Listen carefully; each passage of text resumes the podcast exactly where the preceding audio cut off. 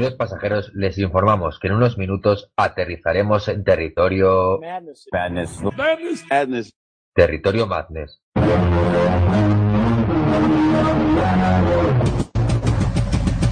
Un programa que repasa semanalmente la actualidad del baloncesto universitario de la mano de David Zuña y Gerard Sulet. Territorio Madness, la NCAA en Pasión Deportiva Radio.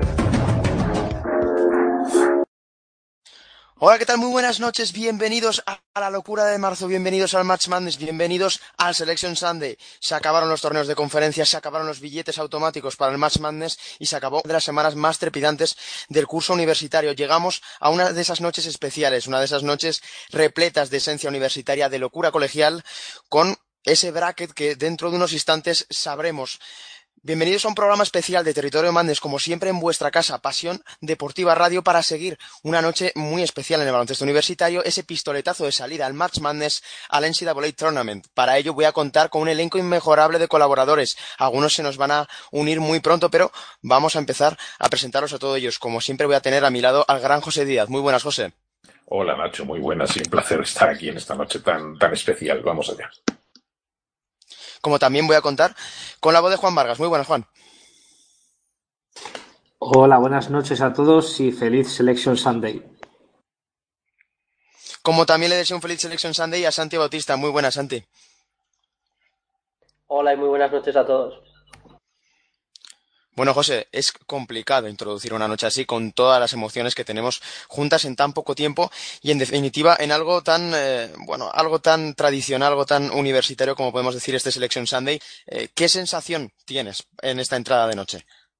Pues la sensación especial de, de, todos los años. Es como si fuera, no sé, como si fuera Nochevieja. Es como, no sé, es una de las noches más especiales del año, evidentemente. Y bueno, pues no deja de ser más que el preludio de unas, de tres semanas maravillosas de baloncesto y la culminación, a su vez, de, de cuatro meses, a su vez, no menos maravillosos de, de baloncesto. Es ese momento especial que, que llevamos todo el año esperando y lo que hace falta es empezar pronto a conocer los emparejamientos, porque de momento nos están presentando con a los equipos los clasificados automáticos, luego supongo que serán, nos presentarán los, los que entran por invitación, por decisión del comité, este año lo están haciendo así, y, y luego ya pues empezaremos a conocer los emparejamientos y muchísimas ganas de ver cómo se, cómo se distribuye ese cuadro.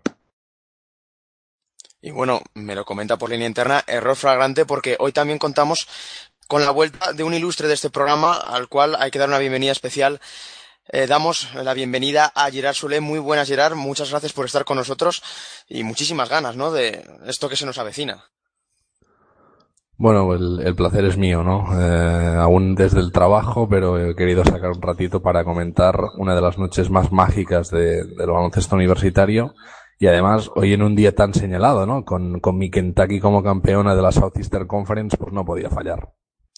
Bueno, estamos viendo en ese streaming de la, de la CBS, el canal estadounidense que va a dar este Selection Show, eh, que va a dar en definitiva eh, esta composición del bracket del torneo final, porque va a haber algo interesante, Juan, nos lo comentabas antes del programa, algo que yo sinceramente había pasado por alto, eh, el anuncio de, estos, de los equipos del bracket va a ser algo distinto este año.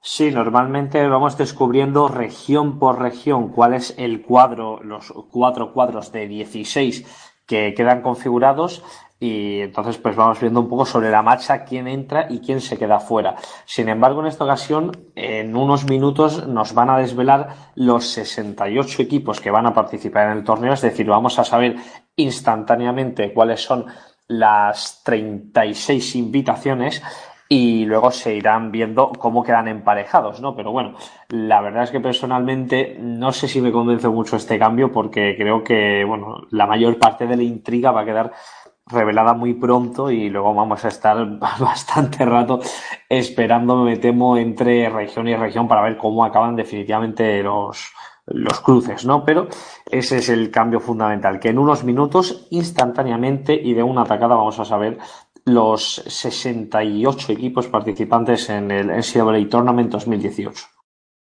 Y bueno, Santi, el escenario es muy amplio, hay un amplio margen de maniobra en todos los sentidos, muchas alternativas, muchas opciones, con la burbuja como protagonista. ¿Cuál crees que va a ser la mayor sorpresa esta noche?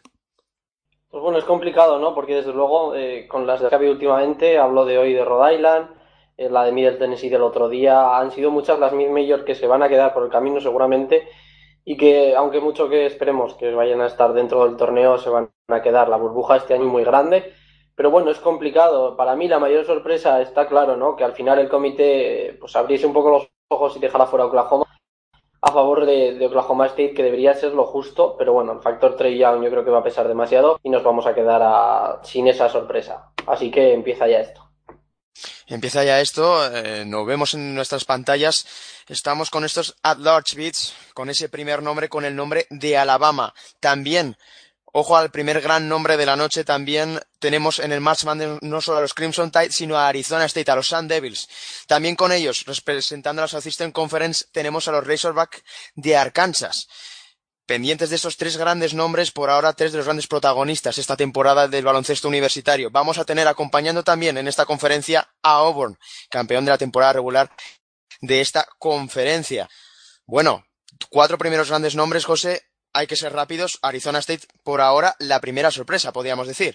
Absolutamente, yo estaba convencido de que la iban a dejar fuera. Arizona State, hemos hablado muchísimo de ella toda la, toda la temporada, empezó muy bien, estuvo invicto muchísimo tiempo, ganó en cancha de Kansas, nos maravilló a todos, pero evidentemente el calendario de, de conferencia ha ido manifiestamente en picado. Yo me alegro porque es un equipo que me gusta y, y creo que, y creo que merece estar en el Madness, pero francamente yo en mis quinielas, desde luego, no les tenía para nada. Si tenía Alabama, que ha hecho un, un más que decente, por no decir bueno, torneo de la, de la Southeastern, imponiéndose a imponiéndose a Auburn en, ese, en esa semifinal, bueno, en ese partido de cuartos de final y, y, dejando una magnífica sensación de la mano sobre todo de Colin Sexton, pero desde luego lo de Arizona State no me lo esperaba en absoluto.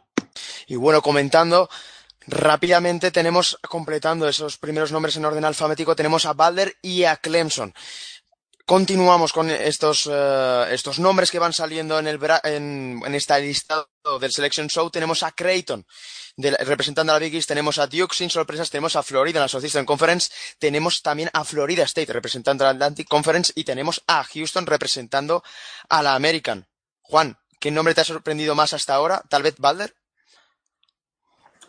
Mm, Butler, yo confiaba bastante que iba a estar. De momento, bueno, la más eh, la, que más en duda de las que han salido, sin duda, era Arizona State, que estaba yo creo que en la línea de quedarse dentro o fuera, y también, bueno, dado que van por orden alfabético, creo que podemos confirmar que está fuera eh, Bad Baylor y ahora mismo, tras el anuncio de Miami, que es la última que ha salido después de Kansas State, eh, creo que Marquette eh, quedaría fuera también de las que de las que estaban en la burbuja y ahora vamos a ver qué pasa con Middle Tennessee, imagino. Muy pendientes. Seguimos con nombres de este eh, próximo March Madness tenemos a Miami, tenemos a Michigan State, por ahora sin demasiadas sorpresas, eh, tanto los Hurricanes como los Spartans. Estamos pendientes de esa pantalla de la CBS cuando tenemos a Missouri. Tenemos a Missouri y por tanto tenemos fuera a Middle Tennessee. Tenemos a los de Kermit Davis fuera tras caer en el torneo de la Conference USA y ser sorprendidos. Tenemos también a North Carolina State, también uno de los grandes nombres. Atentos a estos World Pack de, de Kevin Kids, que se han visto muy beneficiados después de esas grandes victorias, esas victorias de valor, esos upsets durante toda la temporada. Y tenemos a Nevada, uno de los grandes nombres esta temporada en cuanto a las mid majors. Y aprovecho para comentar muy rápido que tenemos con nosotros a Oscar Pérez. ¿Sorprendido por Missouri? Bueno, en parte sí y en parte no. A ver, el factor Michael Porter Jr. juega muy a favor de su, juega muy a favor de sus posibilidades, regresó justo a tiempo en el torneo de conferencia y a pesar de que perdieron, pues en, ese, en ese partido ante, ante Alabama, pues la, verdad es que en parte sorprende también porque su resumen tampoco es, es, que sea muy, muy destacado de por encima de otros, pero sí que el factor porter ahí cuenta muchísimo. Cuenta mucho el factor Michael Porter Jr. Nos comenta Juan por línea interna. Evidentemente seguimos este orden alfabético y por tanto tenemos a Notre Dame fuera, otro gran nombre que analizaremos luego. Ohio State y ojo, atención, Oklahoma. Trey Young estarán en Match Madness, estarán en NCAA Tournament uno de los grandes nombres de este show, una de las grandes interrogantes. Al final Trey Young, la estrella mediática de ese principio de temporada, pesa mucho. Lo analizaremos luego. También tenemos a Providence, ese grandísimo torneo de la Big East, les ha metido dentro. Estaban inmersos en la burbuja, pero sin duda los Friars de Ed Cooley han hecho méritos para estar en el bracket. También tenemos a los Boilermakers de Purdue, en este caso sin sorpresas. También tenemos fuera a Louisville. Menos mal que estamos aquí un poco retroalimentándonos todos. Son muchos nombres los que hay que tener en cuenta y los Cardinals se quedan fuera. Los que vamos a ver dentro, sin sorpresas para Rhode Island, que ha perdido la final del Atlantic 10 contra Davidson. Sin embargo, gran temporada de los de Hurley, que estarán en el bracket. Un equipo muy interesante, una de las mejores defensas del país, uno de los equipos más aguerridos. Y otro representante de la Big East lo tendremos en Seton Hall, por ahora sin sorpresas.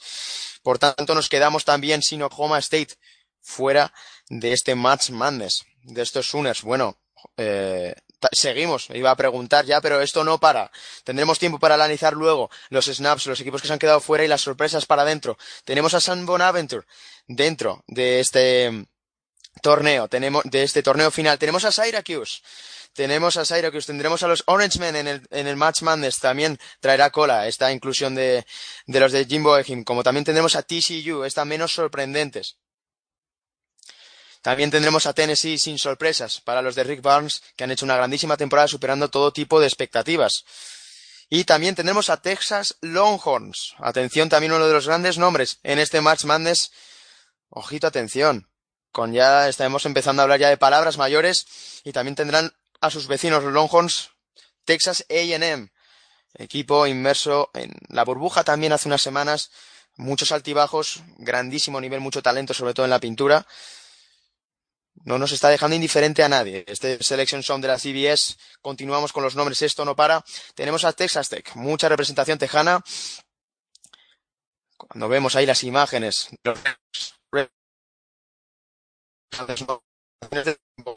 Tenemos a UCLA, primer equipo de la Pac-12, más allá de Arizona con su billete directo. Importante también este nombre. Parecía que habían hecho mérito los Bruins para estar dentro. Y aquí los tienen. También dentro, Virginia Tech Hawkeyes, tal vez no hayan superado las expectativas. Había muchas expectativas puestas en los de Bruce Williams a principio de temporada. Han ido arreglando eh, su, campaña, su rendimiento en esta recta final y estarán dentro en el NCAA Tournament. Tendremos a West Virginia. Y por tanto, como bien me comentan mis compañeros, tenemos a USC, tenemos a Southern California fuera. Tenemos a los Trojans fuera de este torneo final, que sea alcanzar la final de la Pac-12 Conference. Tenemos también a Wichita State sin sorpresas en este caso. Tendremos a los Sockers, uno de los equipos más sólidos de la temporada, como también uno de los más sólidos de la temporada ha sido Xavier, que también lo tendremos en este cuadro, en este bracket del torneo final. Por ahora ya empezamos a tener eh, las primeras conclusiones de nuestros eh, contertulios en la línea interna. Aquí Territorio Madness, muchísimos nombres. Y si no me equivoco, ya hemos terminado. Punto y final. Punto y final, así es. Me comentan mis compañeros. Tenemos, antes de preguntar, tenemos a la ACC una vez más, otro año más como la conferencia con más representantes, nueve. Le sigue la Southeastern Conference con ocho, la Big 12 con siete, Big East con seis, atención a la irrupción de la Big East este año, la Big Ten con cuatro, la American con tres, Atlantic Ten con tres y la Pac 12 con tres equipos también. Bueno, muchísimo que analizar, evidentemente pero voy a comenzar con la pregunta de, con la pregunta de siempre, Gerard. Eh, ¿Cuál es la mayor sorpresa para ti en este bracket?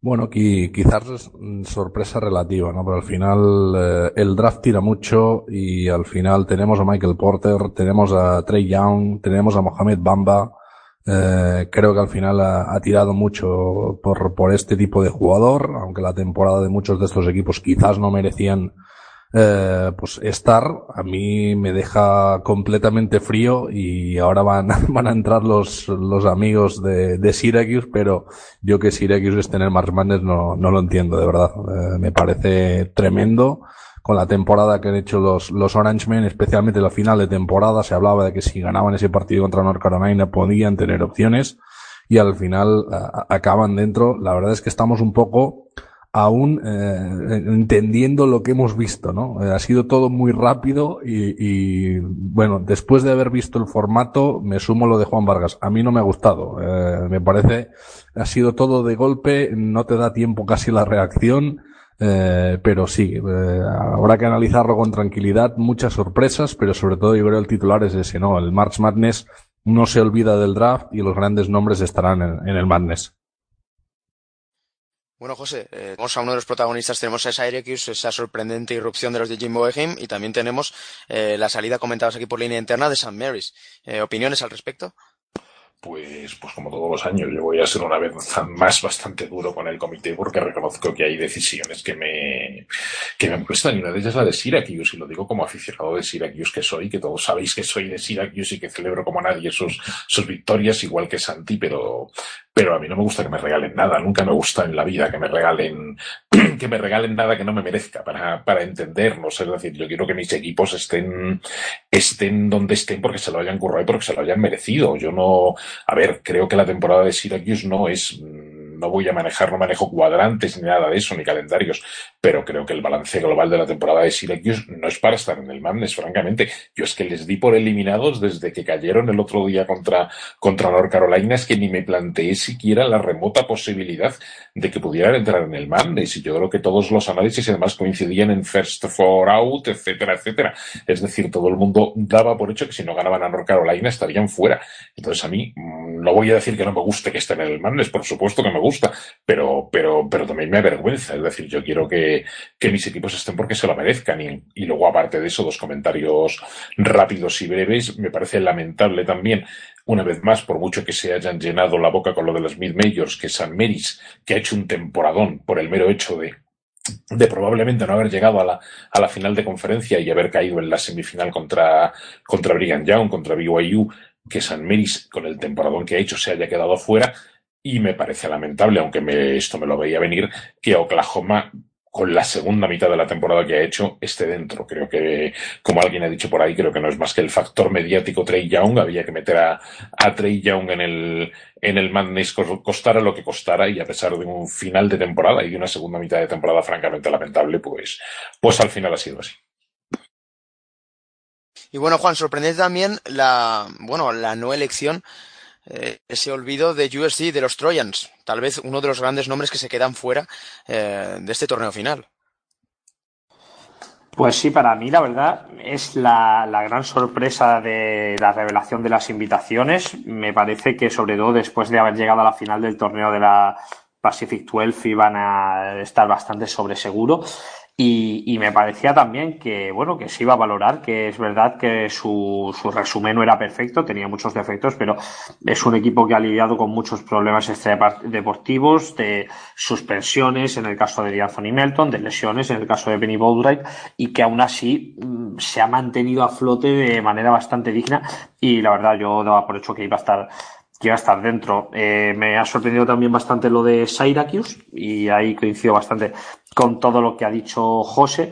En el caso de Saint Mary's, la verdad es que me lo veía venir y aquí yo soy siempre muy pro mid majors y, y aún así creo que le voy a dar un palito a los Giles porque realmente yo creo que lo que les ha matado es que su calendario non-conference fue horrible y encima dos partidos medio dignos que, que jugaron, que fue contra Washington State y Georgia, los perdieron y creo que eso invalida un poco la, la excusa de, de es que nos han dejado fuera porque nuestra conferencia no da para más. No creo que esa falta de ambición a la hora de diseñar el calendario non-conference sí que es algo en lo que Saint Mary seguramente podría ser más proactiva y no lo ha sido y me parece que es lo que les ha dejado fuera del torneo, aunque sea un equipo que como equipo de baloncesto, dejando números a, un lado, probablemente hubiera merecido estar. Y mencionar solamente respecto al tema de Oklahoma, eh, es verdad que puede levantar ampollas su inclusión, pero me parece que tampoco es para volverse locos lo de una mitad de la temporada muy buena y otra muy mala, porque, quiero decir, al final hay que darle valor al principio de temporada, si no, pasaríamos de ella, nos ponemos a ver la temporada Mm, dos semanas antes del Selection Sunday y eso es todo, ¿no? Me parece que hace bien el comité en respetar los logros completos a lo largo del año, a pesar de que haya sido tan radical el cambio entre noviembre, diciembre y luego enero y febrero en caso de, los Sooners. Y bueno, esto se ha reiniciado. Recordar, comentamos ahora los empleamientos. Recordar, el First Four, el First Four se ha anunciado y será duelos de, entre Son Bonaventure, UCLA y Arizona State y Syracuse. Muy interesantes estos emparejamientos que luego comentaremos. Empezamos por la South Region. Empiezan a saberse los primeros partidos. Tenemos a ese seed número uno de Virginia contra ese seed número 16 de UNBC. También tenemos Creighton, Kansas State, número 8 de los Blue Jays, frente al seed número 9 de Kansas State. Tenemos también Kentucky Davidson, seed número 5, para los de Calipari y para los de McKillop un seed número 12 y el seed número 4 de esta sub-region será para Arizona que se enfrentará en su primer encuentro contra el seed número 13 de Buffalo. Continuamos con esa pantalla de la CBS que nos va componiendo poco a poco, paso a paso el bracket de este NCAA Tournament. Ese seed número 6 de la South Region va a parar para Miami, que se enfrentará a Loyola Chicago, con seed número 11. Se enfrentarán en Dallas. Partidos muy interesantes que pronto analizaremos. Tenemos con el seed número 3 a Tennessee, una de las sensaciones de la temporada, los Volunteers de Rick Barnes, que se enfrentarán a Wright State, con ese seed número 14. Ya decimos, se enfrentarán en Dallas cuando vemos imágenes de Wright State ahora mismo en su tercera aparición en el Match Madness de su historia. La primera desde 2007, hace 11 años que no estaban los Red Raiders en torneo final de la NCAA. Tenemos a Nevada con un sin número 7, equipo muy peligroso del que hemos hablado maravillas en territorio Madness que se enfrentará, gran partido. En ese seed, con sin número 10 a Texas, tenemos Nevada, Texas. Importante. Ver a Mobamba, ante los chicos de Eric Musselman. Con sin número 2 tenemos a Cincinnati, que se enfrentará a Georgia State. Con sin número 15, hoy declarados campeones de su conferencia de la Sunbelt. Muy interesante también, ya decimos, todos estos emparejamientos. En este último tendrá lugar en Nashville, Tennessee. Recordamos lo que tenemos en esta parte del cuadro. Tenemos a Virginia, UNBC, tenemos a Creighton y Kansas State, Kentucky frente a Davidson, Arizona versus Buffalo, tenemos a Miami frente a Loyola, Chicago, Tennessee ante Wright State, Nevada ante Texas, Cincinnati ante Georgia State. Santi, ¿qué partido te gusta más de esta primera ronda? Pues si tendría que elegir uno, lo veo complicado, ¿no? Pero yo creo que Nevada, Texas es bastante, bastante parejo. Y como comentaba por aquí Gerard en línea interna, obviamente Kentucky Dayton eh, va a ser muy, muy interesante. Analizando así rápido, veo que el camino que le queda a Cincinnati puede ser bastante, bastante bueno para tener un hipotético cruce entre Virginia y Cincinnati. Muy interesante, sobre todo ya no el primer enfrentamiento, sino lo que viene después, esas proyecciones. A lo largo del NCAA Tournament tenemos ese primer partido, tenemos en la East Region, ya pasamos a la East Region, tenemos a Villanova, que se enfrentará al ganador del partido entre eh, Liu Brooklyn y Radford. Tenemos en las pantallas a los Wildcats, uno de los grandes favoritos a llevarse el título de la NCAA, uno de los mejores equipos esta temporada, los de J. Wright. Tenemos también, con sí número 8, tenemos a Virginia Tech. Recordamos esos Wildcats, esa Villanova, con sin número 1 en esta región. Virginia Tech que se enfrentará al sin número 9 a Alabama. Se enfrentará a Colin Sexton. Va a ser un partido bastante divertido a priori. Tenemos el viernes se enfrentarán West Virginia con seed número 5 en San Diego, California, frente a Murray State. West Virginia Murray State, dos defensas muy interesantes de ver. Va a ser un partido con mucha exigencia física. Como ahora vemos que Wichita State con seed número 4 se enfrentará a Marshall. A esa uh, gran sorpresa en la Conference USA ni Old Dominion, ni Western Kentucky, ni Middle Tennessee, no, Marshall se llevó una Conference USA con un nivel bastante notable entre las mid-majors este año, una de las grandes sorpresas de esta Championship Week. Tenemos con seed número 6 a Florida, a los Gators, que se enfrentará al ganador de ese First Four entre San Bonaventure y UCLA, partido muy interesante. Este que nos depara, primero tenemos que ver quién, quién vence entre Bonis y Bruins en esta East Region, en esta segunda parte del cuadro de la East Region. Primera ronda. También tenemos a Texas Tech con un sin número 3. Bastante importante que se enfrentará a Stephen F. Austin con sin número 14. Este próximo jueves. La locura está a la vuelta de la esquina.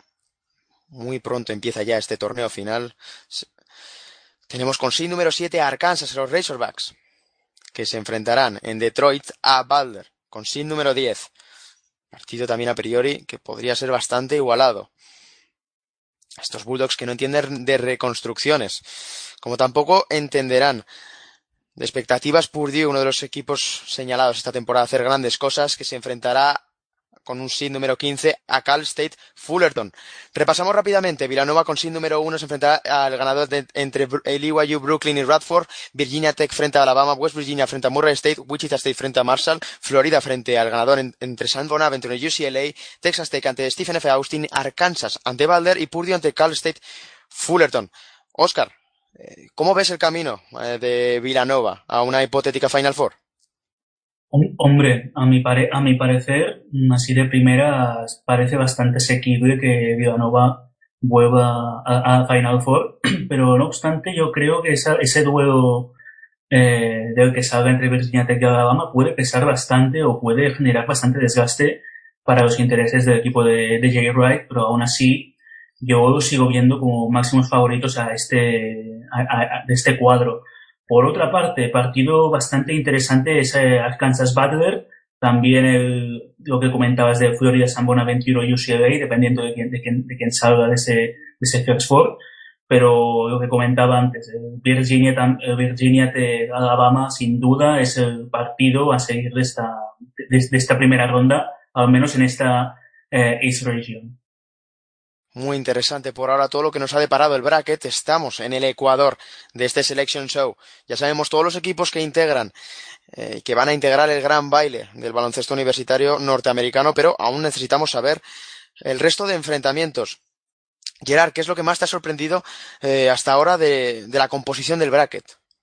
Bueno, sobre todo que al, al, final el número uno de los números unos, que es esta Virginia, tiene un camino realmente difícil eh, hasta la Final Four, porque en su zona, aparte de una buena Cincinnati en ese número dos, hay Kentucky, está Arizona, eh, atención que se pueden enfrentar en esa segunda ronda en un partido tremendo. Eh, cuidado con Miami también, que es un equipo peligroso, aunque ya lo, los conozcan los, los, Cavaliers. Y me parece un poco sorprendente, ¿no? Que quizás de momento los dos cuadros que tenemos me parece más factible de poder llegar a una Final Four el de Villanova que el de Virginia, que digamos que ha sido el mejor equipo de, de la temporada. Por mi parte, como aficionado de Kentucky, eh, bueno, si no caemos en primera ronda, estamos fuera en segunda. Davidson me parece un rival muy temible, muy, muy temible es un equipo que tiene mucho gol, tiene muchos puntos y si no, pues te va a tocar Arizona con, ese monstruo llamado DeAndre Ayton que asusta a cualquiera. La verdad es que a priori, eh, José, la sensación es que Villanova podría tener un camino mucho más asequible que, que Virginia, que los Cavaliers. La verdad es que ese hipotético Cincinnati-Virginia va a dar muchísimo que hablar. Hipotético se daría en el Elite Eight, dos de las defensas más férreas de todo el baloncesto universitario.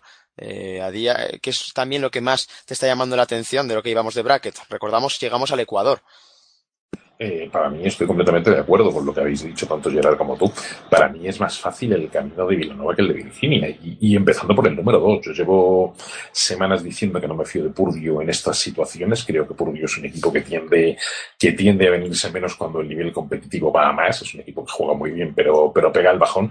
Y como número dos me parece bastante barato para Villanova. Es decir, creo que Villanova luego me dejarán mal y me dejarán en ridículo, pero creo que Villanova se come a Purdio en un hipotético enfrentamiento que habría que ver si llega a producirse en la final en la final regional. En cambio, un Virginia Cincinnati, dentro de que Virginia es indiscutiblemente el, el, mejor equipo de la nación, sí o sí, pero Cincinnati es un equipo duro de roer, pegajoso y que desde luego va a darle a Virginia muchísima guerra. Creo que aunque solo fuera por el hipotético enfrentamiento 1-2, es mucho más fácil el camino de, o menos difícil el camino de Villanova que el de Virginia. Y luego eso, la presencia de equipos como Arizona o la propia Kentucky, que yo al contrario de lo que piensa Gerard de su propio equipo, yo no veo que Kentucky, creo que ha acabado muy muy bien la temporada, ha acabado muy bien el torneo de la Southeastern como hemos podido ver hoy.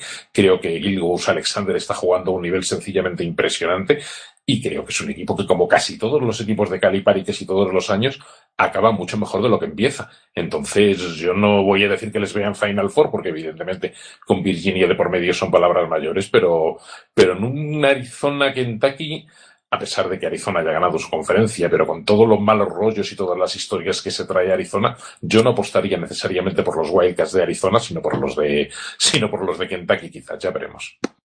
Y bueno, Juan, uno de los nombres que se me ocurren de esta región es Purdue, evidentemente, eh, ya no con tanto hype, eh, bueno, no con el mismo hype de hace un mes, pero los Boilermakers tal vez se les presente un camino bastante interesante, por lo menos para evitar ese choke, ¿no? Del que tanto se habla. De los Boilermakers no se duda del equilibrio ofensivo, de la pluralidad de las alternativas, pero se duda, se pone ese gran interrogante sobre su rendimiento a la hora de la verdad. La realidad es que tal vez eh, pueden tener un camino, por lo menos, eh, bastante también asequible, vamos a utilizar esa palabra. Sí, bueno, luego ampliamos que ya han empezado a revelar los emparejamientos de la Midwest, pero sí, diría que Purdue, de las grandes beneficias en general hasta ahora, el SID 3 que llevan en su lado el cuadro que es Texas perdón, Texas Tech, eh, a mí es un equipo que me gusta, pero es verdad que no llega en su mejor momento, con Keenan Evans un poco tocado. Por ejemplo, pues Florida tampoco me asusta mucho, Arkansas puede ser un equipo un poco bastante peleón un partido, pero que, bueno, que es peor que Purdue claramente. Y, y, bueno, creo que pueden estar contentos en West Lafayette. Luego habrá que ver cómo, cómo lo hacen, pero en principio buenos precios para ellos, me parece. Así es, continuamos con la Midwest. Tenemos a Kansas frente a Penn, frente a Pensilvania, campeón de la Ivy League. También tenemos a Seton Hall con seed número 8 enfrentándose a North Carolina State. Tenemos a Clemson con seed número 5 que se enfrentará al seed número 12 New Mexico State. Y tenemos a Auburn. Eh, después ya pasamos a esa segunda parte. Tenemos a TCU que se enfrentará al ganador de ese encuentro del First Four frente a Arizona y Syracuse, entre Arizona State, perdón, y Syracuse. Tenemos a Michigan State con un seed número 3 Bastante interesante esto que se enfrentará el sin número 14 de Bucknell. Se enfrentarán el próximo viernes en Detroit. Estamos, recordamos, en la parte del bracket de la Midwest Region. Tenemos con sin número 7 a Rhode Island. Subcampeones del Atlantic 10. Una de las sensaciones de la temporada, los dos de Harley. Que se enfrentará al número 10 de Trey Young de Oklahoma. Interesante ese choque de estilos entre los Pirates y los Sooners aparejamiento muy duro para los de Long Kroger y más con la dinámica reciente. Y tenemos una de las grandes estrellas de la noche. Tenemos a Duke con un seed número 2. Finalmente que se enfrentará al swing número 15 de Iona, campeón de la MAC por tercer año consecutivo. Que se enfrentarán en Pittsburgh el jueves que viene. Recordamos, vamos a pasar revista en esta Midwest Region. Tenemos a Kansas frente a Pensilvania, tenemos a Seton Hall ante North Carolina State, tenemos a Clemson frente a New Mexico State, a Auburn frente a Charleston, tenemos a TCU frente al ganador del Arizona State Syracuse, tenemos a Michigan State ante Bucknell, tenemos a Rhode Island frente a Oklahoma y a Duke frente a Iona. José, la realidad es que aquí tenemos muchos nombres. Más allá de los equipos tenemos grandísimos programas. Tenemos a Kansas, con sin número uno bastante interesante. Tenemos a Duke y tenemos a Michigan State. Eh, es una, una, conferencia, perdón, una región tremendamente abierta en la que no tengo nada claro que el favorito sea, sea Kansas. Ya sabéis que yo apuesto muy fuerte por Michigan State. Evidentemente también Duke puede hacer lo suyo. Reconozco que lo primero que me ha chirriado, no sé si están ya con el siguiente cuadro y entonces me callo, es ver a Penn con el número 16, con el SID 16. Me sorprende porque normalmente vosotros los tenéis más visto los equipos de estas conferencias, pero los equipos de la, de la Ivy League suelen llevar un 12, un 13, vamos a poner, y no me ha parecido que el nivel de Penn que la he visto esta tarde sea tan bajo como para ir en un, en un SID 16 contra Kansas. Un emparejamiento más interesante de lo que parece. Muy interesante, luego lo comentaremos, lo analizaremos más profundamente porque la West Regions estábamos terminando ya la composición de este bracket del NCAA Tournament. Tenemos a Xavier con un seed número uno importante que se enfrentará al ganador del North Carolina Central, Texas Southern. Tenemos con seed número 8 a Missouri. Los Tigers se enfrentarán a los Seminoles de Florida State con un seed número 9. Tenemos el seed número 5 de Ohio State que se enfrentará a South Dakota State.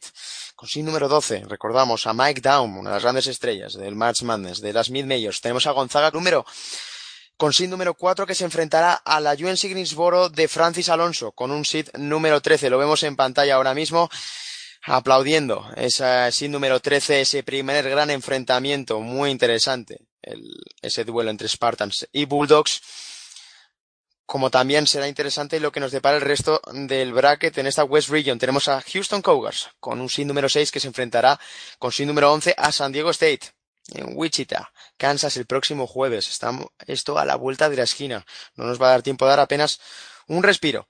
Tenemos a Michigan Wolverines, flamantes campeones de la Big Ten, con seed número 3 que se enfrentará a Montana, seed número 14 en esta West Region, en esta primera ronda y esta composición del bracket del NCAA Tournament. Vemos esa imagen de Michigan Wolverines, por ahora bastante tranquilos, no sabemos si cautos por la decisión, no, ahora vemos que se enteran de todo. Ese sin número 3 seguro que le gusta a John Balen, bien merecido lo tienen. Tenemos sin número 6 de Texas A&M, que se enfrentará en Charlotte, North Carolina, a, estamos pendientes, a Providence, una de las grandes revelaciones, unas sensaciones de esta Championship Week. Los Friars de Ed Cooley, por méritos propios, se han hecho hueco en este March Madness. Texas A&M Providence, uno de los partidos más igualados de esa primera ronda del bracket. Y tenemos a los Tar Heels, vigentes campeones, que defenderán su título con un sin número 2 en esta West Region y se enfrentarán, estamos pendientes de ese duelo a Lipscomb. Recordamos uno de los debutantes este año, una de las grandes cenicientas del NCAA Tournament, por primera vez en su historia estarán en este torneo final universitario. Y ponemos punto y final a este bracket. Vamos a pasar revista. Tenemos a Xavier que se enfrentará en su primer partido al ganador entre North Carolina Central y Texas Southern, tenemos a Missouri ante Florida State, tenemos a Ohio State frente a South Dakota State, tenemos a Gonzaga ante UNC Greensboro, recordamos tenemos a un español en el Madness, Francis Alonso, Houston que se enfrentará a San Diego State, Michigan a Montana, Texas A&M a Providence y North Carolina a Lipscomb. La realidad, eh, Oscar, es que es un cuadro bastante interesante. Tenemos a Francis Alonso como gran protagonista, pero tenemos a Xavier que, bueno, ha dado un golpe sobre la mesa y no sé qué opinarás de ese sin número uno. Hombre, yo creo que en parte también, también es merecido, ¿no? Xavier juntamente a, a Vivanova en Uzbekistán han hecho una temporada fantástica. Yo creo que ese número uno, mm, teniendo en cuenta que los otros equipos tipo, tipo Duke o North Carolina han, han pinchado durante, durante la temporada, pues es bastante merecido a mi parecer. Por otra parte, mm, honestamente, yo creo que podemos tener en Michigan como una de la, uno de los equipos más peligrosos del, del cuadro, a pesar de ser un sin número 3, porque ya hemos visto en los últimos años que una vez llega marzo, los equipos de, John Bain se, se, transforman de una manera impresionante y empiezan a jugar realmente bien. Véase, por ejemplo, el torneo de conferencia de, este año. Eh, y bueno, mm, otros duelos bastante interesantes, yo creo que pueden ser este, este Missouri Florida State, eh, para, para ver básicamente después si los, los Tigers son tan equipo, son, son tan buen equipo con Porter como, como, como, parece. Yo creo que podemos, ahí podemos tener un potencial Xavier Missouri que puede ser un, muy buen partido, un potencial upset de South Dakota State a Ohio State. Eh, también habrá que ver ese UNC Greensboro Gonzaga, eh, que a mí me parece que, que Gonzaga en teoría debería ganar con facilidad, pero pero vamos a ver de, de qué son capaces los de Francis Alonso. Y luego está un partido que yo creo aquí que Houston, en el que Houston, pues, a pesar de jugar contra San Diego State, que es un, un partido que es, es, bastante complicado para ambos, sinceramente pienso que Houston puede llegar, puede intentar al menos mm, pelear para llegar a, a, pasar un par de rondas, creo yo. Pero bueno, por otro lado, mm, yo creo que a North Carolina eh, le ha tocado, le ha tocado, ha tenido buena suerte en el, en, el cuadro porque juega ahí, juega en, en, Charlotte el primer, partido y te pones a mirar eh, el sit 7 de Texas A&M un poco, un poco, un poco alto para ellos y, y, y un posible upset bastante eh, y, mm, un partido con, en el que son bastante propensos a un upset Providence, que han jugado, han jugado muy bien esta fase final de temporada. Pero bueno, yo creo que North Carolina no, no, no debería tener problemas para pasar dos rondas en este cuadro. Bueno, tenemos ya con todos nosotros el bracket del March Madness. Pronto pasaremos a analizar, eh, a reiniciar un poco esta gran noche, esta selection show, este pistoletazo de salida a la locura universitaria. Pero antes, una, un último comentario ¿no? sobre esta West Region. Eh, Gerard, ¿cómo calificas un poco el nivel de, de, esta parte del cuadro? Porque realmente, si bien es cierto que hay eh, equipos que han hecho una grandísima temporada, que están por méritos propios en, eh, en esta, con SID altos, la realidad es que de esta West Region creo que da la sensación que podríamos tener algún que otro nombre sorprendente parece que tenemos problemas con Gerard, así que le traspaso un poco eh, la pregunta a mi, a mi compañero José. Eh, ¿Cuál crees?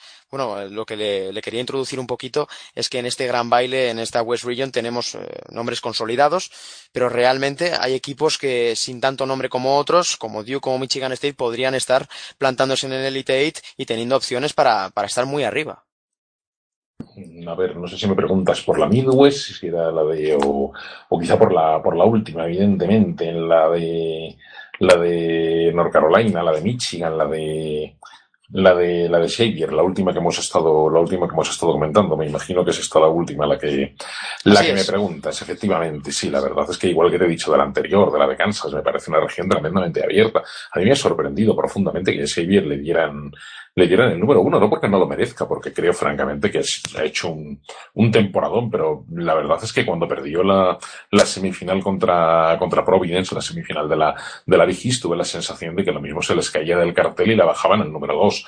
Supongo que evidentemente pues habrán entrado en juego los, los cuadrantes y el balance de todo el año y al final habrán considerado que Xavier era más número uno que por ejemplo North Carolina por poner por poner el primer ejemplo que se me ocurre y North Carolina también ha hecho un, un torneo, un torneo de conferencia fantástico en la, en la ICC. Me parece una conferencia, perdón, una región, ya lo he dicho, ya me he vuelto a equivocar.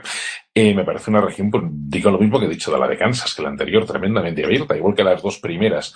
Creo que hay un favoritismo muy claro de Virginia y de Villanova, sobre todo en el caso de Villanova también, pero no tanto en el de Virginia.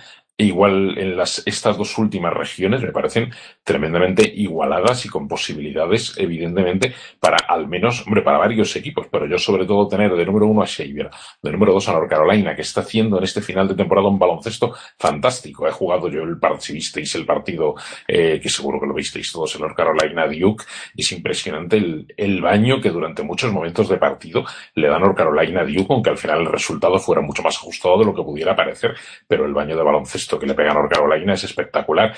Y luego, pues, pues como he comentado en más de una ocasión, Michigan me parece un equipo mucho mejor de lo que parece, lo ha demostrado en el torneo de la, de la, de la Big Ten y es otro equipo que se crece tremendamente en estas situaciones y en estos, y en estos torneos y siempre mejora su rendimiento. Y con tíos como Maurice Wagner y, y la, Abdul Ragman y la camada de nuevos, me parece un equipo igual interesantísimo. Yo creo que Xavier tiene un auténtico regalo envenenado por este, en este lado del cuadro y va a sufrir bastante. Y bueno, eh, Juan, eh, simplemente eh, apuntar una cosa. El año pasado tuvimos como final universitaria, tenemos, tuvimos a North Carolina y a Gonzaga. Es una gran pro, es, probable, bueno, es factible, mejor no vamos a decir probable porque tenemos a Xavier buque insignia de esta región, que Gonzaga y North Carolina se encuentren, pero para ganarse un puesto en la Final Four de San Antonio. La verdad es que ese reencuentro puede ser bastante interesante porque habla muy bien, de una manera u otra, de cómo se han conseguido recomponer pese a las bajas en uno y otro equipo. Sí, sí, desde luego. Y eh, bueno, también hay potencial de, de revancha entre Xavier y, Gonzaga, ¿no? No, espera, no. Xavier, me estoy liando ahora. Xavier jugó con.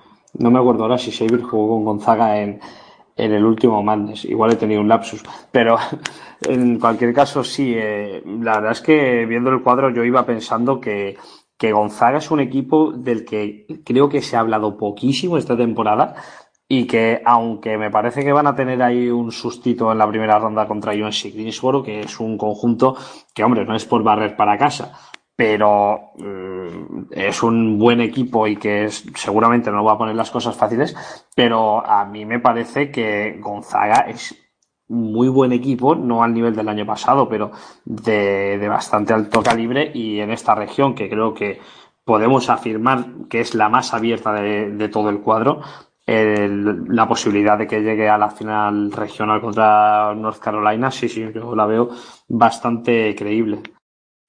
Y bueno, Santi, al hilo también de lo que ha comentado José, ¿cuáles son tus perspectivas eh, respecto a los Tar Heels? Defienden título y la realidad que de menos a más en esta temporada, en esta campaña, eh, un gran rendimiento en el torneo de conferencia y sobre todo la sensación de que eh, acompañan esa experiencia en, como factor clave en cualquier partido de, un torneo final.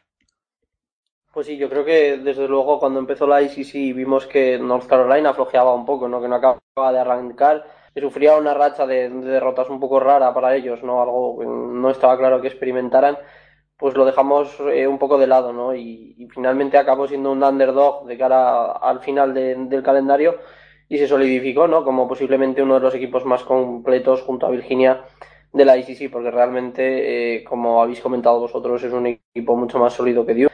Tiene más piezas, sobre todo tiene más experiencia, ¿no? Y parece ser que Theo Pinson, ahora ya con lesiones aparte, pues eh, está rindiendo al nivel que todos esperábamos, es el pegamento del equipo y posiblemente pues uno de los mejores blue guys ¿no? de, la nación. Además de, claro, este Luke May, que es una de las historias, pues como hemos comentado una vez aquí, ¿no? una de las historias más bonitas del baloncesto universitario, está a un nivel tremendo. Eh, Joel Berry aún tiene que demostrar mucho y yo creo que Cameron Johnson es una pieza muy, muy infravalorada y que desde luego destacará bastante en el torneo. Eh, yo personalmente, viendo la parte que les toca, pues bueno, eh, yo creo que no deberían tener mucho problema ante, ante Lipscomb. Providence parece ser un fijo durante los últimos años en el camino de, de Quiero recordar que, han coincidido alguna vez en los últimos años. Y bueno, eh, pues Texas A&M tampoco le veo mucho problema porque el mayor problema que te pueden presentar los Aggies sea el rebote y eso North Carolina lo lleva muy bien. Y bueno, yo creo que no tienen una región, eh, un cuadro demasiado difícil para salir a, por lo menos a final regional, ¿no? Y desde ahí, pues, ¿por qué no aspirar a, otra Final Four?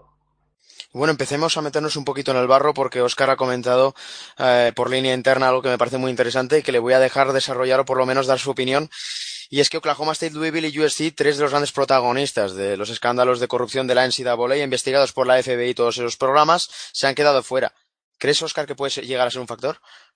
Mm, definitivamente sí. A ver, es, un factor, yo creo que a la hora de, juzgar, eh, independientemente de, lo que tenga cada uno, que por ejemplo USC lo ha, merecido bastante más que, que por ejemplo Louisville, pues yo creo que es un factor pues que al final pesa mucho y que, claro, mm, mejor no, ver, no verte mm, la, mierda justo en el, justo en el, torneo eh, que, que, estando fuera. No sé si me explico, pero vaya, yo creo que, que es, es, un tema bastante delicado y que y por ese tipo de motivos pues el comité ha, decidido pues dejar paso a otros equipos que se aunque se lo merezcan menos que aquí pues cada uno que piense como, piensa como quiere, pues mm, que entren en el Mandes en vez, en vez de ellos. Bueno, vamos a empezar ya a recapitular lo que es la composición del bracket, intentando analizar algunos de los factores clave de este inicio del NCAA Tournament, de este inicio de la locura universitaria, aquí en Pasión Deportiva Radio en Territorio Mandes, programa especial de Selection Sunday y por ello volvemos a la South Region. Volvemos con uno de los temas candentes ahora mismo en las redes sociales, eh, Juan, que es el nombre de Davidson. Se habla de que ha sido Davidson quien ha fulminado prácticamente a Notre Dame con esa victoria tan sorprendente, con esa irrupción en el torneo del Atlantic 10 y es bastante probable que esta Davidson haya dejado los Fighting Irish fuera de, de este NCAA Tournament. Eh, imagino que te refieres, yo no lo he visto, ¿eh? si, lo dices porque ha salido la lista de cómo tenían ordenados a los 68 equipos, hombre, está claro que el primero que se ha quedado fuera ha sido por culpa de Davidson porque era un equipo que de no haber ganado hoy la final del torneo del Atlantic Ten no habría, no habría entrado en ningún caso al torneo y, bueno, estaba claro que existía esa posibilidad de que si entraba Davidson era a expensas de, otro equipo, también como comenta Oscar por, por línea interna, evidentemente el caso de San Diego State eh, también ha, sido el mismo tipo, aunque bueno, me ha llamado la atención que San Diego State al final ha acabado incluso con un con un SID 11, pero bueno, aún así yo creo que, que no tenía ninguna opción de recibir invitación. Y sí, vamos, yo creo que podemos decir que los dos primeros fuera del cuadro eh, ha sido pues por culpa de, de, San Diego State y Davidson los ladrones de invitaciones, ¿no? Que salen todos los años. Pero bueno, en el caso de, de ambos equipos, a ver, lo de Notre Dame es un caso complicado porque eh, está claro que ah, con la plantilla completa, con Bonsi Colson, es un equipo con nivel de madness pero era muy difícil evaluar la temporada de los Fighting Irish con las bajas tan prolongadas de Colson y en menor medida de Ferrell. También, aun teniendo a estos dos jugadores, perdieron dos partidos bastante peligrosos ante Ball State de Indiana a principio de año. Y, bueno, al final ha sido un caso difícil de evaluar. Pero bueno, creo que Davidson va a dar bastante juego. Es un equipo muy alegre, con un sistema ofensivo súper preciso, muy bonito de ver. Y bueno, en el caso de San Diego State, pues es un equipo que a mí me ha sorprendido más que ganar su torneo, que en el caso de, de los Wildcats, pero que también da la guerra. Tiene un cruce bonito contra una Houston que a mí me gusta bastante. Así que bueno, no creo que desentonen tampoco, a pesar de que hayan sido los, los culpables de que pues Notre Dame y, y, la que vaya detrás en el listado que tuviera el comité de selección se hayan quedado fuera del torneo. Claro, es que una de las, uno de los factores clave en estos días de Championship Week es, en definitiva, que equipos acaban reventando brackets y Davidson se erige como uno de ellos, al igual que San Diego State, porque evidentemente resultaba flagrante a priori dejar a Nevada con esa gran temporada fuera de este torneo final, así que un poco pasando a lo que es esta South Region, eh, tenemos algo también bastante interesante, José, que es ese duelo Creighton-Kansas State, eh, dos equipos que han estado eh, eh, pues bueno, lidiando un poquito con la burbuja toda la temporada, pero que podríamos decir que han hecho méritos suficientes para estar en el, en el Match Madness. Bueno, ¿cuál es tu opinión en definitiva? Sí, para mí sí, para mí indudablemente Creighton y Kansas State han hecho méritos más que suficientes para estar en el, en el Mad Madness. Es significativo, como comentabas antes, que al final se han metido eh, los seis equipos fuertes de la, de la Big que evidentemente Providence se lo ha ganado a pulso con un, con un torneo, con un torneo de conferencia espectacular. Eh, han llevado casi al límite de sus fuerzas a Villanova y, y se cargaron, como todos sabemos, a Xavier y a la propia, y a la propia Creighton, pero Creighton, eh, yo creo que se la ha ganado a pulso a lo largo de la temporada. Y para mí Kansas State es una de las grandes sorpresas de la temporada. No, no es una sorpresa que esté en el Madness. La sorpresa es las prestaciones del equipo de, de Bruce Weber, que yo no imaginaba para nada que el amigo, que el amigo Wade y Mawin y compañía y todos estos y Diarra fueran capaces de, de, dar el rendimiento que han dado, de ganar los partidos que han ganado en una, en una 12 que parecía mucho más fuerte y mucho más igualada que otros años y que yo francamente a, a Kansas State pues le daba en el furgón de cola, ¿para qué voy a decir lo contrario? No me parecía que este año tuvieran, tuvieran nivel como, como para estar tan arriba y evidentemente han, han peleado, han peleado también el torneo de conferencia y creo que es una magnífica noticia y creo que ese va a ser el partido, el partido entre, entre Creighton y Kansas State va a ser para mí uno de los dos grandes partidos de la primera ronda. El otro, evidentemente, y tú lo comentabas antes, sin duda el, el Nevada-Texas, que va a ser otro partido, otro partido precioso. Bueno, no sé si viene mucho a, al hilo de esta, de esta parte del cuadro, pero es algo que se me había quedado un poquito pendiente eh, en cuanto a, a, la primera fase de este Selection Show, ese nombramiento, esa selección de todas las universidades que compondrán este bracket del torneo final, Santi, que es eh, la no inclusión de Oklahoma State Cowboys, uno de los equipos que más fuerte habían rompido en las últimas fechas con victorias de valor como esa, ese upset ante los Jayhawks y, bueno, una victoria importante en el torneo de conferencia. Eh, ¿Hubieras metido a los Cowboys de Yankuba Sima en este bracket? Yo creo que sí, ¿no? Porque es un equipo que realmente, si algo ha demostrado durante toda la campaña, es que es capaz de ganar al, a cualquiera, ¿no? Tenía victorias muy buenas, sobre todo en la conferencia, pero también es cierto que si analizas la, la así con un poco de calma, puedes ver que todos los equipos han conseguido victorias contra uh, sus mayores rivales, ¿no? Por así decirlo. Es verdad que lo que consiguió Oklahoma State haciendo el sweep que se dice, ¿no? De temporada regular a Kansas, no lo había logrado nadie y sobre todo la sensación con la que ganaron el último partido fue bastante, bastante buena. Además, siempre queda, ¿no? Esa sensación de que estaría mejor tener un representante español más en el torneo.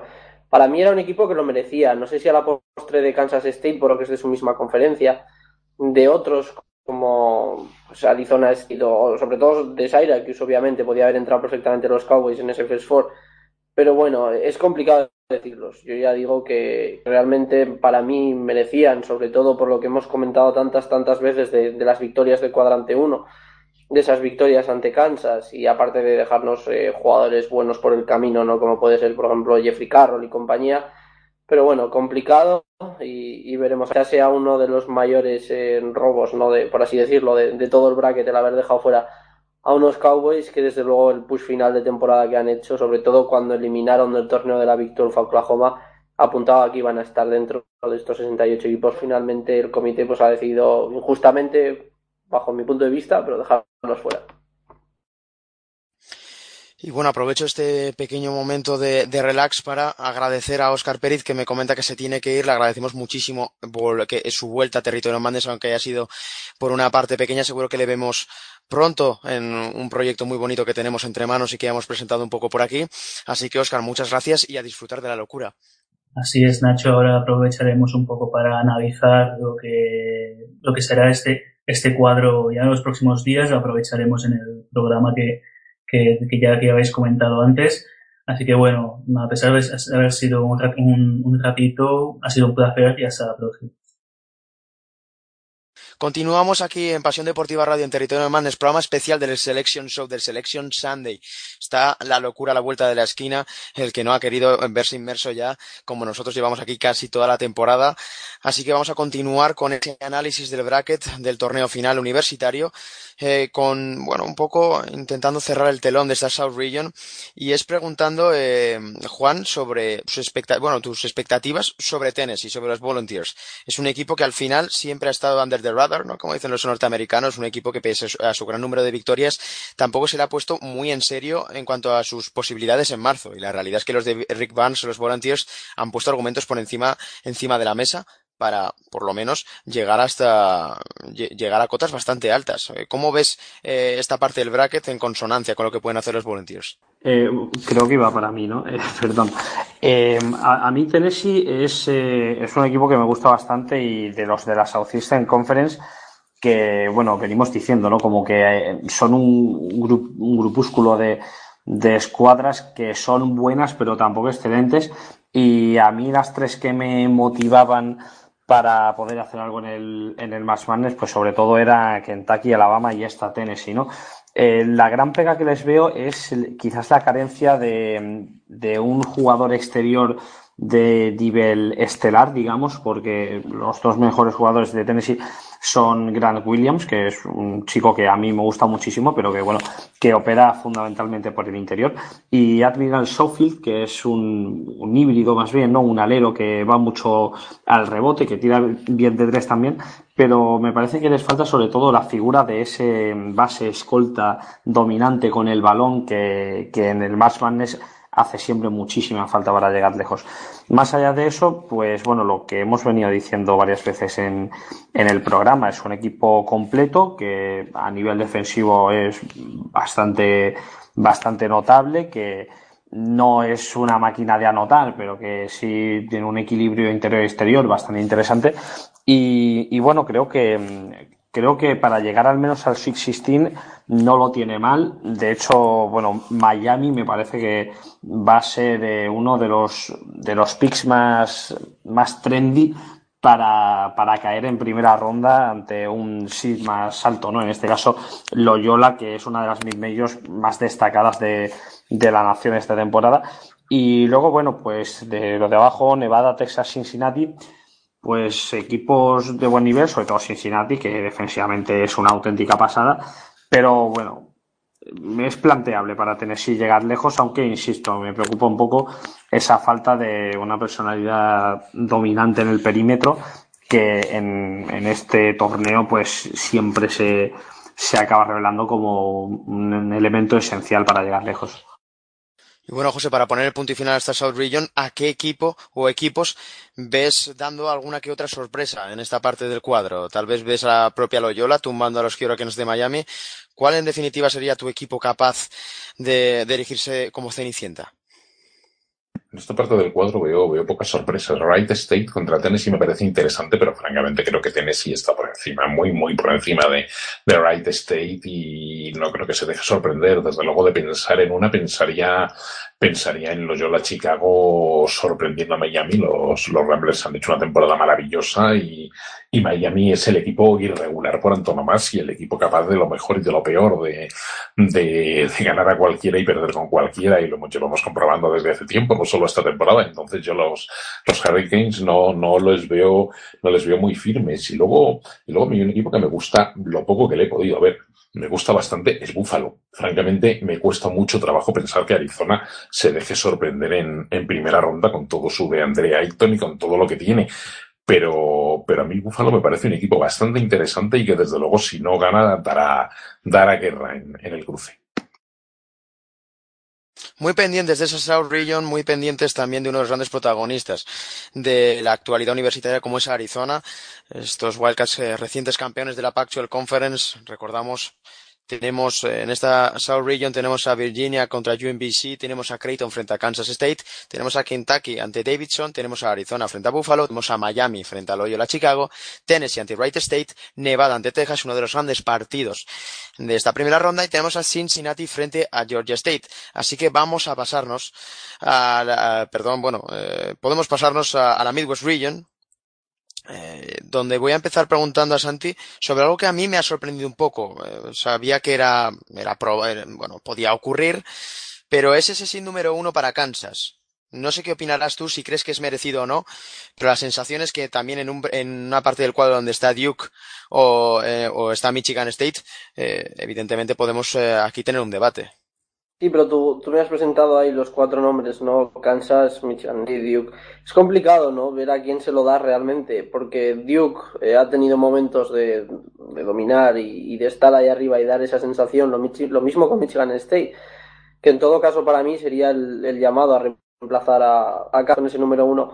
Pero bueno, al final Kansas eh, yo creo que es meritorio y es merecido de sobras ese número uno, porque ganar tantas eh, temporadas regulares llegar con tantísimas dudas, que lo hemos comentado muchas veces, que era la, la victoria más difícil de los últimos años al torneo y, realmente eh, se han aplastado en el torneo y se ha visto, por ejemplo, el, talento de un Malik Newman que, pues, que se ha salido, sobre todo en la final ayer noche contra West Virginia, ¿no?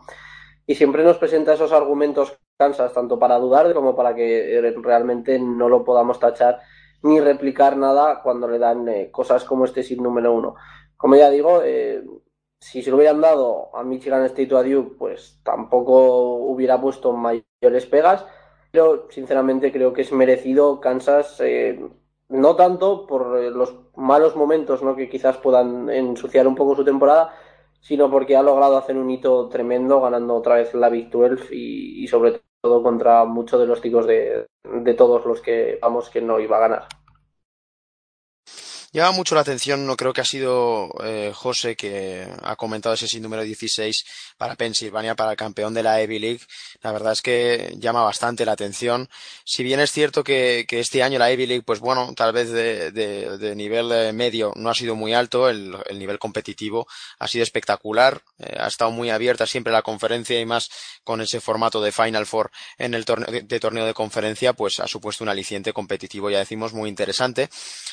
Harvard Princeton, eh, Yale, al final ha sido Pensilvania que se ha hecho fuerte en casa toda la temporada y que finalmente eh, se ha hecho con el título. Tenemos un Seton Hall eh, North Carolina State que me parece bastante interesante porque José reflejan dos realidades bastante distintas en cuanto a estas dos universidades. Tenemos a Seton Hall que tal vez ha hecho una gran temporada, pero tal vez no haya superado las expectativas.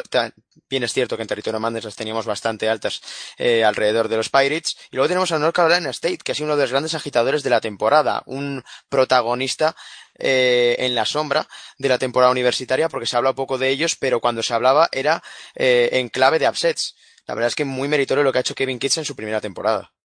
Sí, indudablemente. Yo antes lo he dicho de Kansas State y lo digo con corregido y aumentado de North Carolina State. En sí State no esperaba mm, prácticamente nada de ellos en la primera temporada de Kevin Keats, como acabaron la temporada pasada con el cese traumático de su anterior entrenador, con el equipo convertido, convertido en un caos, con la salida obvia y evidente de Dennis Smith, etcétera. Y bueno, es que te preparabas a mirar el equipo y, y decías, ¿qué les queda? Y decía, bueno, pues vale, los Freeman, eh, eh, Abdul Malik Abu y, y casi para usted de contar, o sea, no había prácticamente nada que te llamara la atención. Entonces, en sí estoy con todo y con eso, pues, pues ya cuando ganó a Duke a principio del calendario de conferencia empezó a sorprendernos y no ha dejado de sorprendernos en todo, en todo el torneo. Yo es de los equipos que, que, que, hace dos meses ni imaginabas, no digo ya a principio de temporada, hace dos meses, ni imaginaba siquiera que se pudiera, que se pudiera meter en el Madness y muy meritorio lo que ha hecho, lo que ha hecho Kevin Kidd en su primera temporada sin, sin lugar a dudas.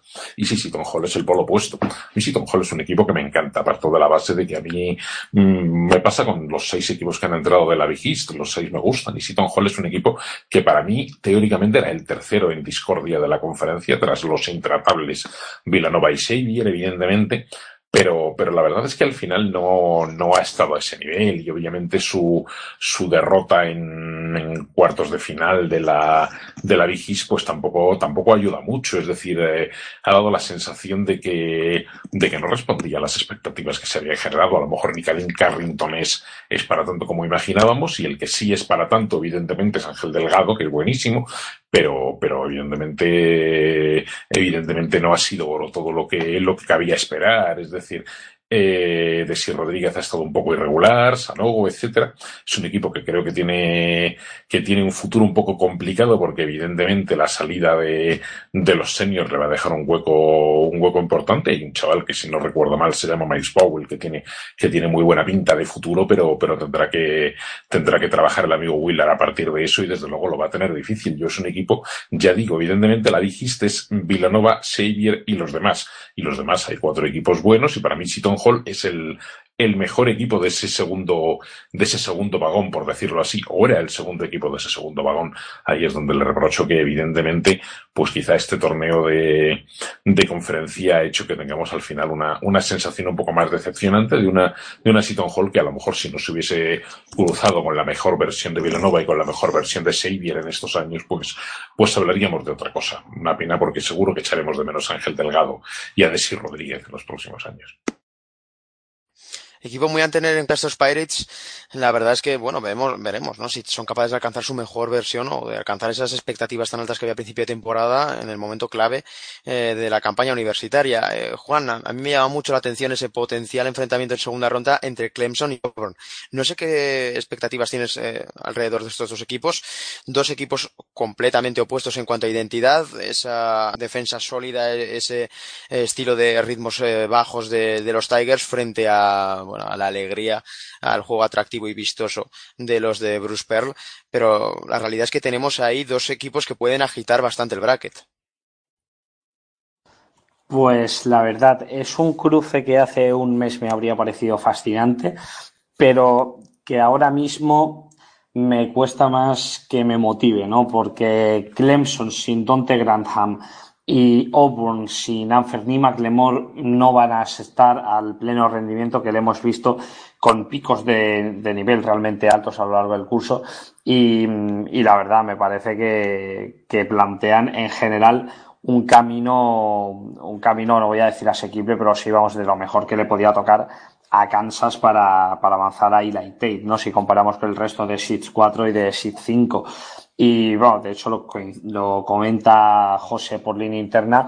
A mí esa New Mexico State me gusta un montón y, creo que a Clemson le va a costar mucho incluso desembarazarse de los Aggies que tienen físico, tienen un anotador exterior brutal en Zach Lofton, tienen a Jameer Jones que es estoy seguro que va a ser uno de los descubrimientos de, del March Madness y, creo que les va a dar mucha guerra a, a, los Tigers de Clemson. En cuanto a los Tigers de Auburn, Charleston da menos miedo, pero aún así, y a pesar de que es un equipo que ha entretenido mucho este curso, mm, es una pena que no llegan en plenitud de facultades al torneo y entonces, bueno, pues creo que eso es lo que le resta un poco de lustre a este emparejamiento que, que bueno, que por lo demás es interesante, es bonito, son, son dos, son dos programas en, al alza, ¿no? Que siempre han sido mucho más de fútbol americano y que han tenido en ambos casos una de las mejores campañas de sus historias y, y bueno, y si se ven las caras, pues el partido no será tan bueno como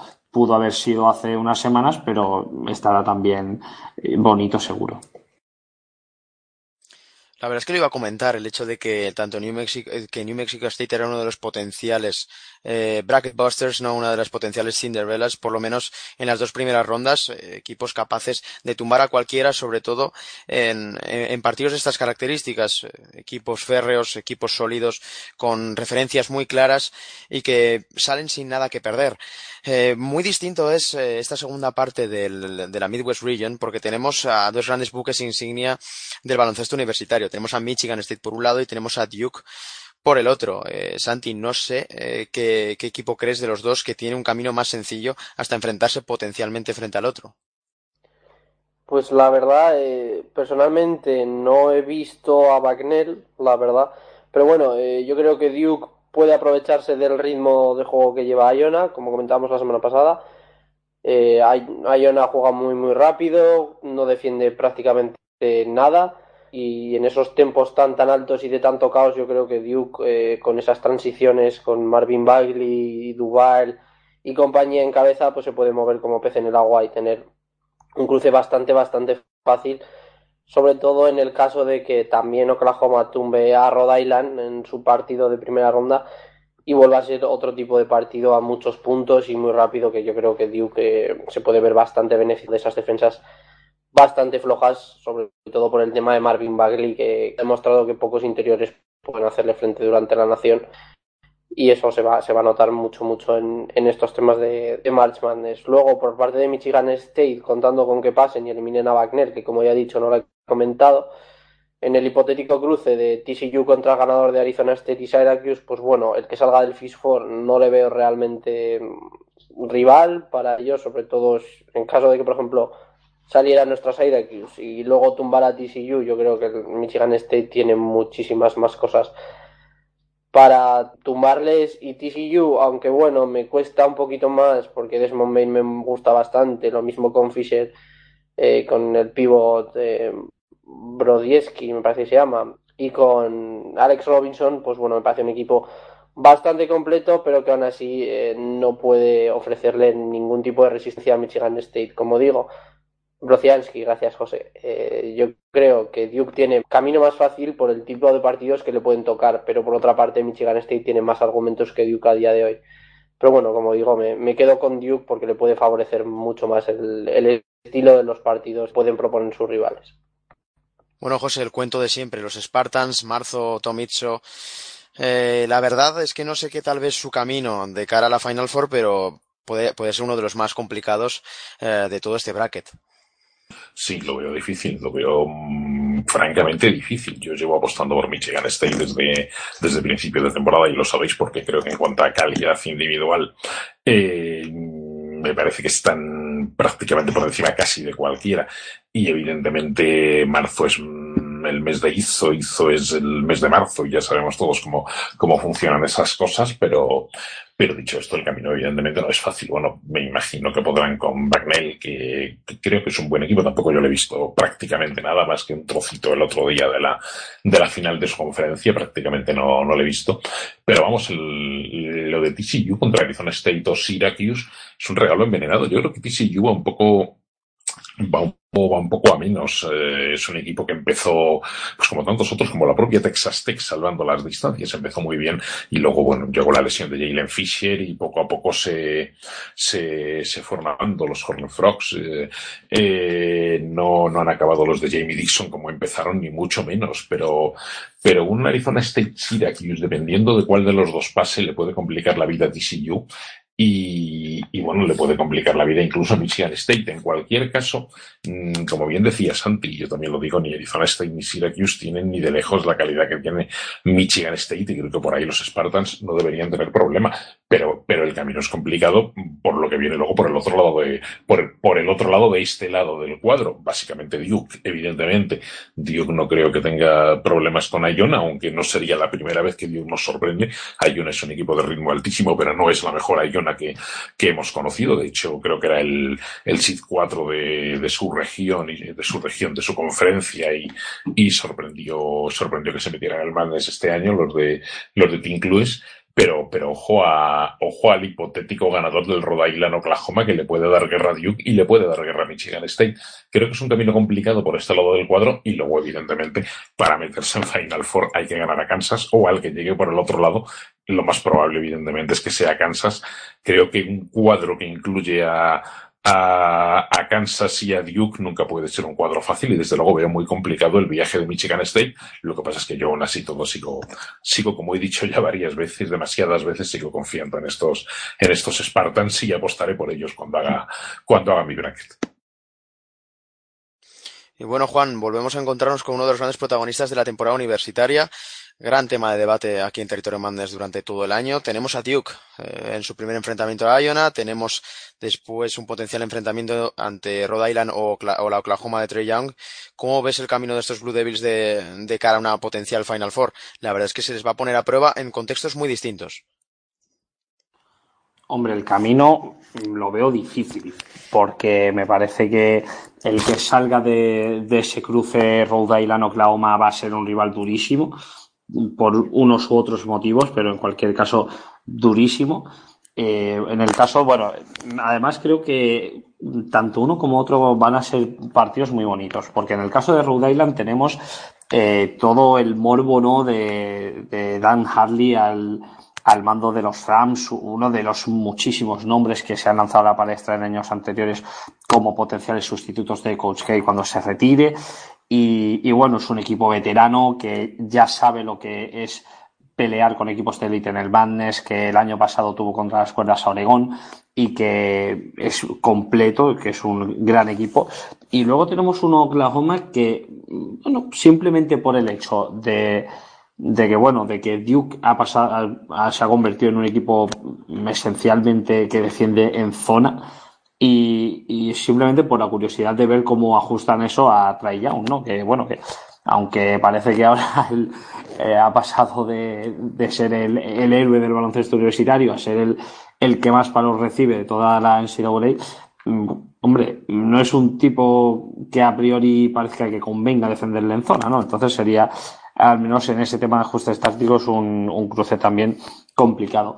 Pero en cualquier caso, yo creo que Duke, tal y como llega, mm, es que tiene que preocuparse más de seguir haciendo bien las cosas que viene haciendo bien que del rival, porque yo creo que está Duke a los, a los niveles que le hemos visto en, en estas semanas recientes, me parece que, le da igual quién se le ponga por delante. Es que Duke, hay que tener en cuenta que hemos venido criticando su defensa y con razón eh, a, lo largo de toda la campaña, y es que ahora mismo en, eficiencia defensiva ajustada es el, séptimo equipo de toda la NCAA eh, según el ranking de Ken Pomeroy. Es que desde que pasaron a, utilizar la zona como defensa predominante, no es que se haya, no es que tengan una buena defensa, es que tienen una defensa de élite.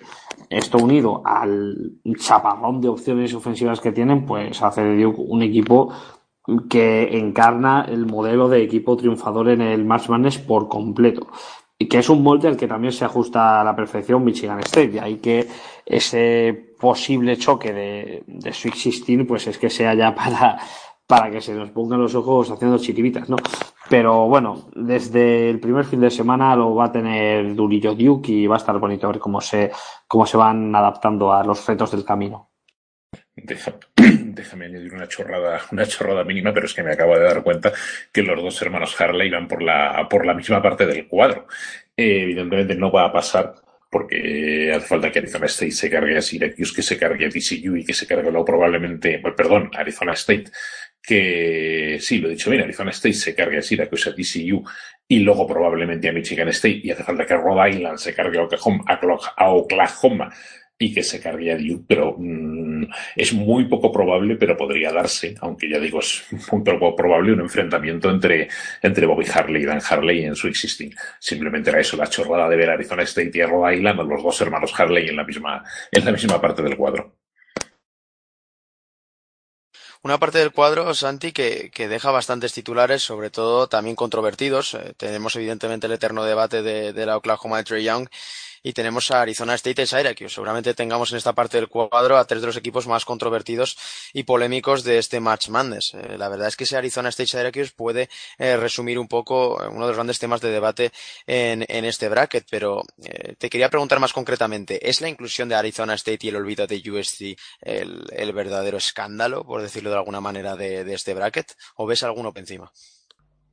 Si realmente ha afectado eh, las investigaciones, digamos, del FBI durante la temporada y quieren usar eso como excusa, por decirlo de alguna manera, de haber dejado a, a Southern California afuera, pues bueno, siempre tienen ese comodín para intentar arreglar un poco ¿no? la situación que han creado, porque desde luego, si otro equipo de la Pactol tenía que entrar, parte de Arizona, eh, era un fijo que fuera Southern California, es, es impensable que les hayan dejado fuera con estas condiciones, ¿no? Yo creo que tenía muchos más méritos y, mucho más caché a la hora de entrar, sobre todo con el esfuerzo extra de perder a de Anthony Melton, eh, perder a Benny Bodwright y realmente seguir luchando y estando ahí y realmente y llegando al de su torneo. Perdieron contra un Arizona que realmente ha estado intratable durante toda la campaña, ¿no? Era algo eh, de esperar, pero aún así llegar a la final para perder contra Arizona quiere decir que tú has cumplido, que no, no has ningún partido inesperado y yo creo que sí que deberían de haber estado y deberían de haber sido premiados, ¿no? Los chicos de, Andy Enfield y compañía.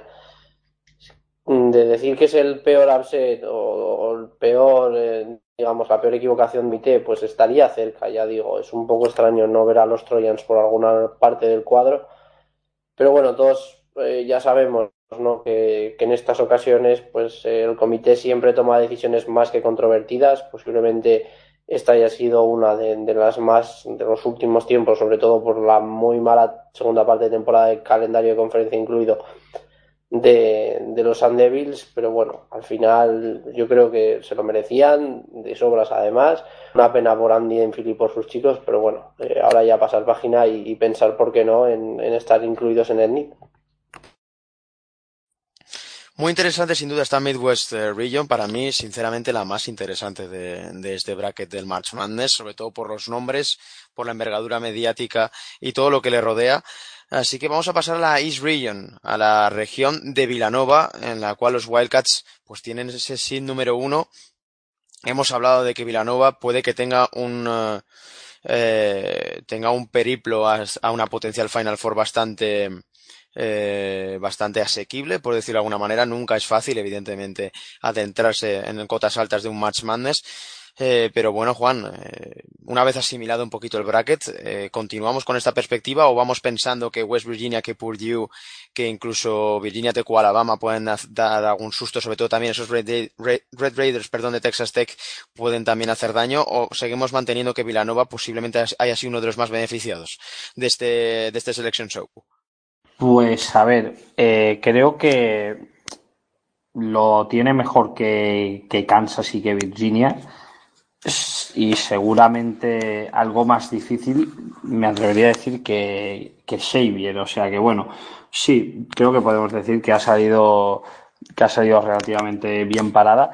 Es cierto que yo creo que si nos paramos a pensar, tiene cositas interesantes, porque Virginia Tech y Alabama, sobre todo Alabama, eh, son equipos que como SID 8 o 9 me parecen bastante peligrosos.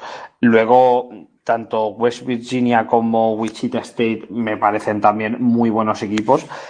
Y Murray State y Marshall me parece que van a ser aspirantes a dar la campanada en primera ronda, sobre todo en el caso de Marshall, porque con lo mal que viene defendiendo Wichita State y las exhibiciones ofensivas que hemos visto de los Thundering Head estos últimos días en el torneo de la Conference USA, no me fiaría un pelo de, de los Shockers. Habrá que ver qué tal, qué tal lo hacen.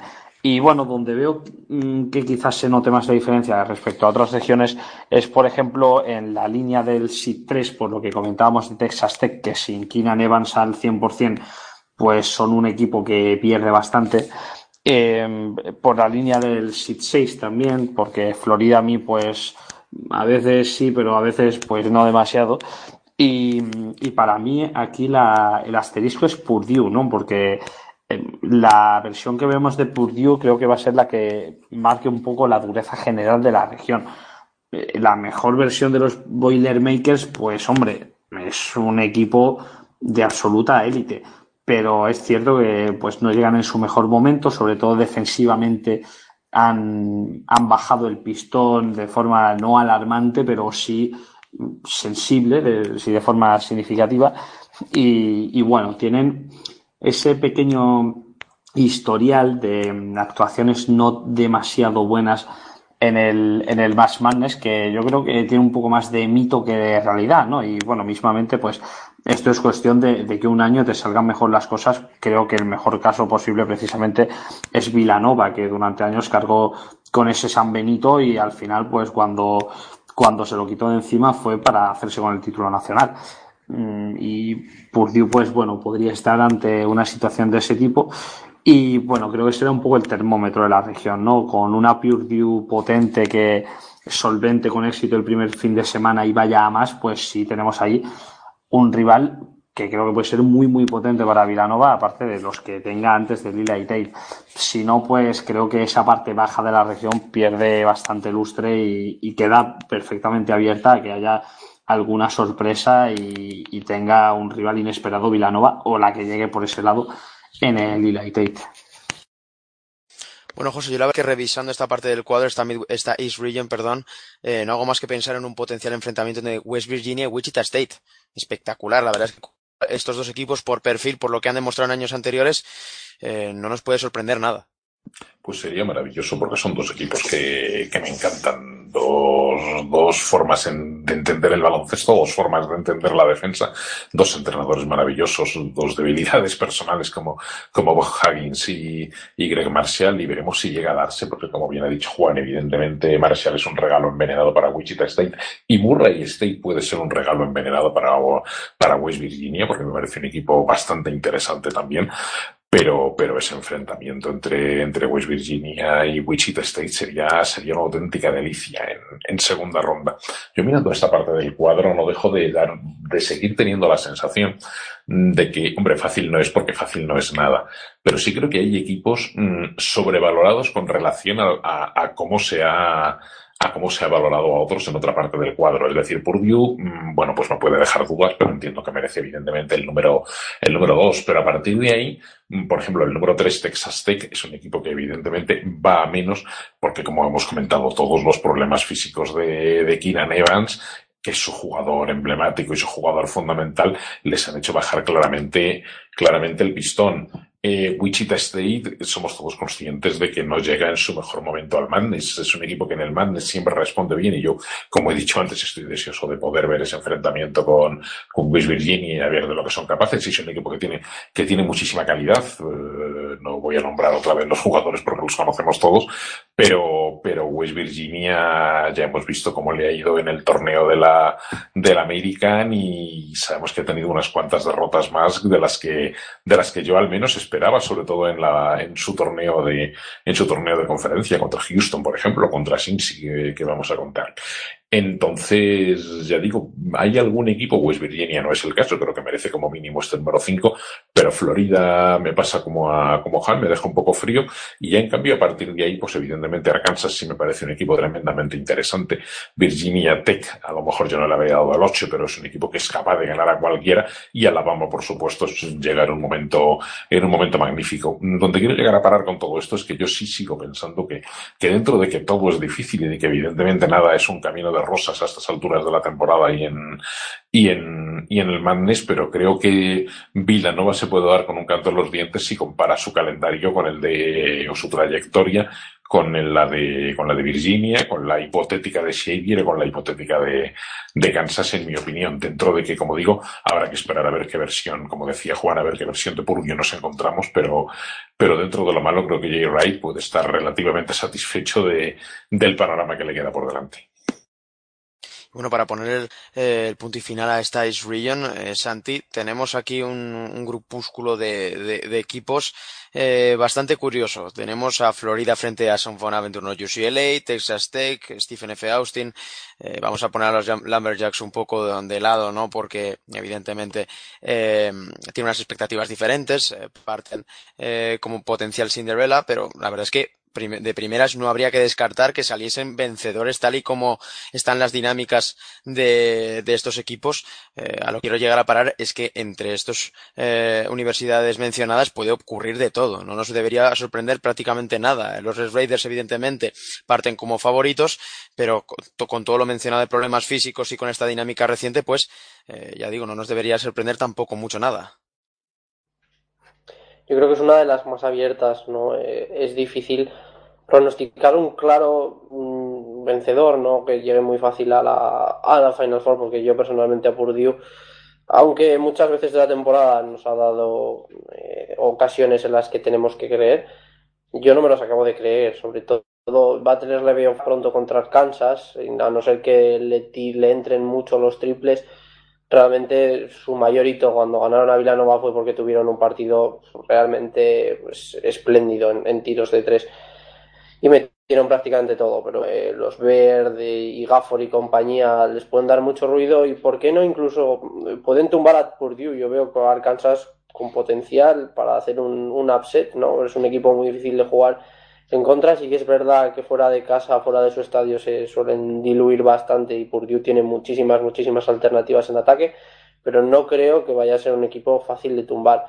Por otra parte, y haciéndote un hueco a ti, yo creo que si UCLA supera a Saint Bonaventure, yo creo que puede tumbar perfectamente a Florida, ¿no?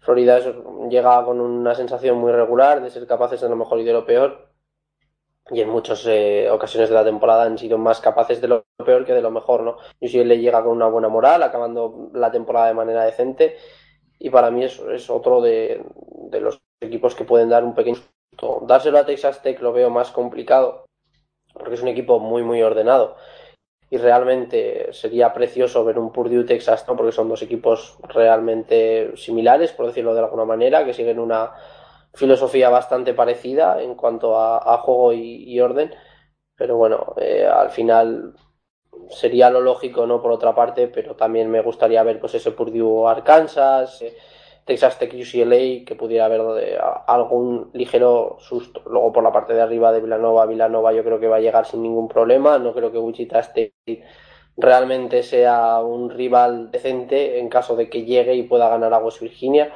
y bueno, en el caso de Virginia Tech Alabama, pues eh, yo creo que será un, poco trámite, aunque el partido estaría muy, muy entretenido y a mí me encantaría personalmente ver un duelo.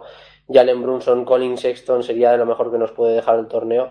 Pero bueno, yo, yo creo que tampoco sería difícil ver una hipotética final de región Purdue Villanova o Texas Tech en algún caso, pero tampoco la veo que vaya a ser algo claro. ¿no? Yo creo que tiene muchos nombres, como ya digo, pues Alabama, la propia Virginia Tech, UCLA o Arkansas, que pueden tumbar a alguno de los grandes y, realmente tampoco me extrañaría demasiado. Viajamos pues a la West Region para poner punto y final este análisis del bracket en directo. De este Selection Zone Selection Sunday March Madness aquí en Pasión Deportiva Radio en Territorio Madness. Y vamos con ese sin número uno de Xavier. Tenemos aquí también la inclusión de Missouri de, tenemos a Michigan como, como número tres en este en esta parte del cuadro. Tenemos un Texas A&M Providence. Eh, Juan ¿qué es lo que más te llama la atención de esta West Region? Lo que más me llama la atención es que no tengo ni idea de por quién apostar para llegar a la Final Four. Creo que eh, como mínimo Xavier, North Carolina, Michigan y Gonzaga están en, eh, yo creo que en una condición de favoritismo muy, muy pareja. Xavier nos gusta a todos, creo, pero mm, me parece que estaremos de acuerdo en que probablemente es la que menos asusta de los SID 1 es un equipo que defensivamente sobre todo pues deja que desear y, bueno, al menos eh, creo que tiene ahí la ventaja de que Missouri y Florida State no meten demasiado miedo. Me parece el duelo de Seeds 8-9 menos atractivo de, de todo el cuadro. Pero luego, bueno, Gonzaga ya comentaba antes, me parece un equipo del que hemos hablado muy poco, que ha ido a la chilla callando y, y que veo bastante fuerte, la verdad, me, convencen bastante estos Bulldogs. Michigan llega lanzadísima después de haber ganado el torneo de la, de la Big Ten, demostrando un nivel defensivo como no hemos visto a los Wolverines jamás, diría, desde que está John Bailey en las tiendas. Y, y como siempre es un equipo que por su sistema ofensivo, por cómo juega, es muy difícil de preparar en, en, un par de días a nivel de scouting, que siempre funciona muy bien en torneos cortos y una North Carolina que, como comentaba antes José, llega también en un momento de forma estupendo, con Cameron Johnson jugando muy bien, con la rotación funcionando a un ritmo genial. En fin, creo que cualquiera de los cuatro puede, puede alzarse con el triunfo en esta región que, insisto, me parece la más abierta de, de todas. E incluso, bueno, los equipos que están un poco más por debajo en el seeding, pues son también algunos bastante atractivos, ¿no? Apetece ver a esa Ohio State de, de, de Kita apetece ver a Mike Dom con South Dakota State, su rival en primera ronda, Houston, que a mí es uno de los equipos que más gratamente me ha sorprendido este año. En fin, muchas cositas interesantes y, y creo que, que, sin duda la región más imprevisible y la que, y la que más sorpresas puede dar cara a las rondas finales. Tenemos, José, a uno de los equipos eh, más interesantes de cara a este March Madness, a mi parecer, como es Gonzaga. Esa Gonzaga de Rui Hachimura, sobre todo de Marfew, de Jonathan Williams, de Killian Tilly. Eh, hemos comentado antes que los Bulldogs perfectamente podrían colarse en esta Final Four de nuevo, que representan eh, esa forma de, de, ya no solo de reciclarse, ¿no? sino sobre todo mantener esa continuidad, esa solidez, que es muy, es muy interesante pero tal vez Gonzaga no entre en, los planes de, una, de, un equipo inesperado, porque un poco lo, lo, estamos viendo llegar en las últimas fechas a estos Bulldogs. Eh, ¿Cuál sería tu equipo en esta parte del cuadro que de verdaderamente podría hacer ruido sin tener eh, el cartel de, North Carolina o de Xavier? Eh, Michigan acaba de ganar la Big Ten. Seguiría siendo una sorpresa, evidentemente, o por lo menos una de las sensaciones de la temporada, que, que continuasen a cotas muy, muy altas, pero tal vez no entren en, en, ese perfil de, de Cenicienta. Pero, ¿qué equipo podría ser el agitador de esta parte del bracket? Pues hay varios, porque es que me parece una parte del bracket realmente con, sobre todo con equipos en buenísimo, en buenísimo momento de forma. Por poner un ejemplo de un equipo agitador que me ha causado esta, esta semana una sensación tremenda, pondría Providence.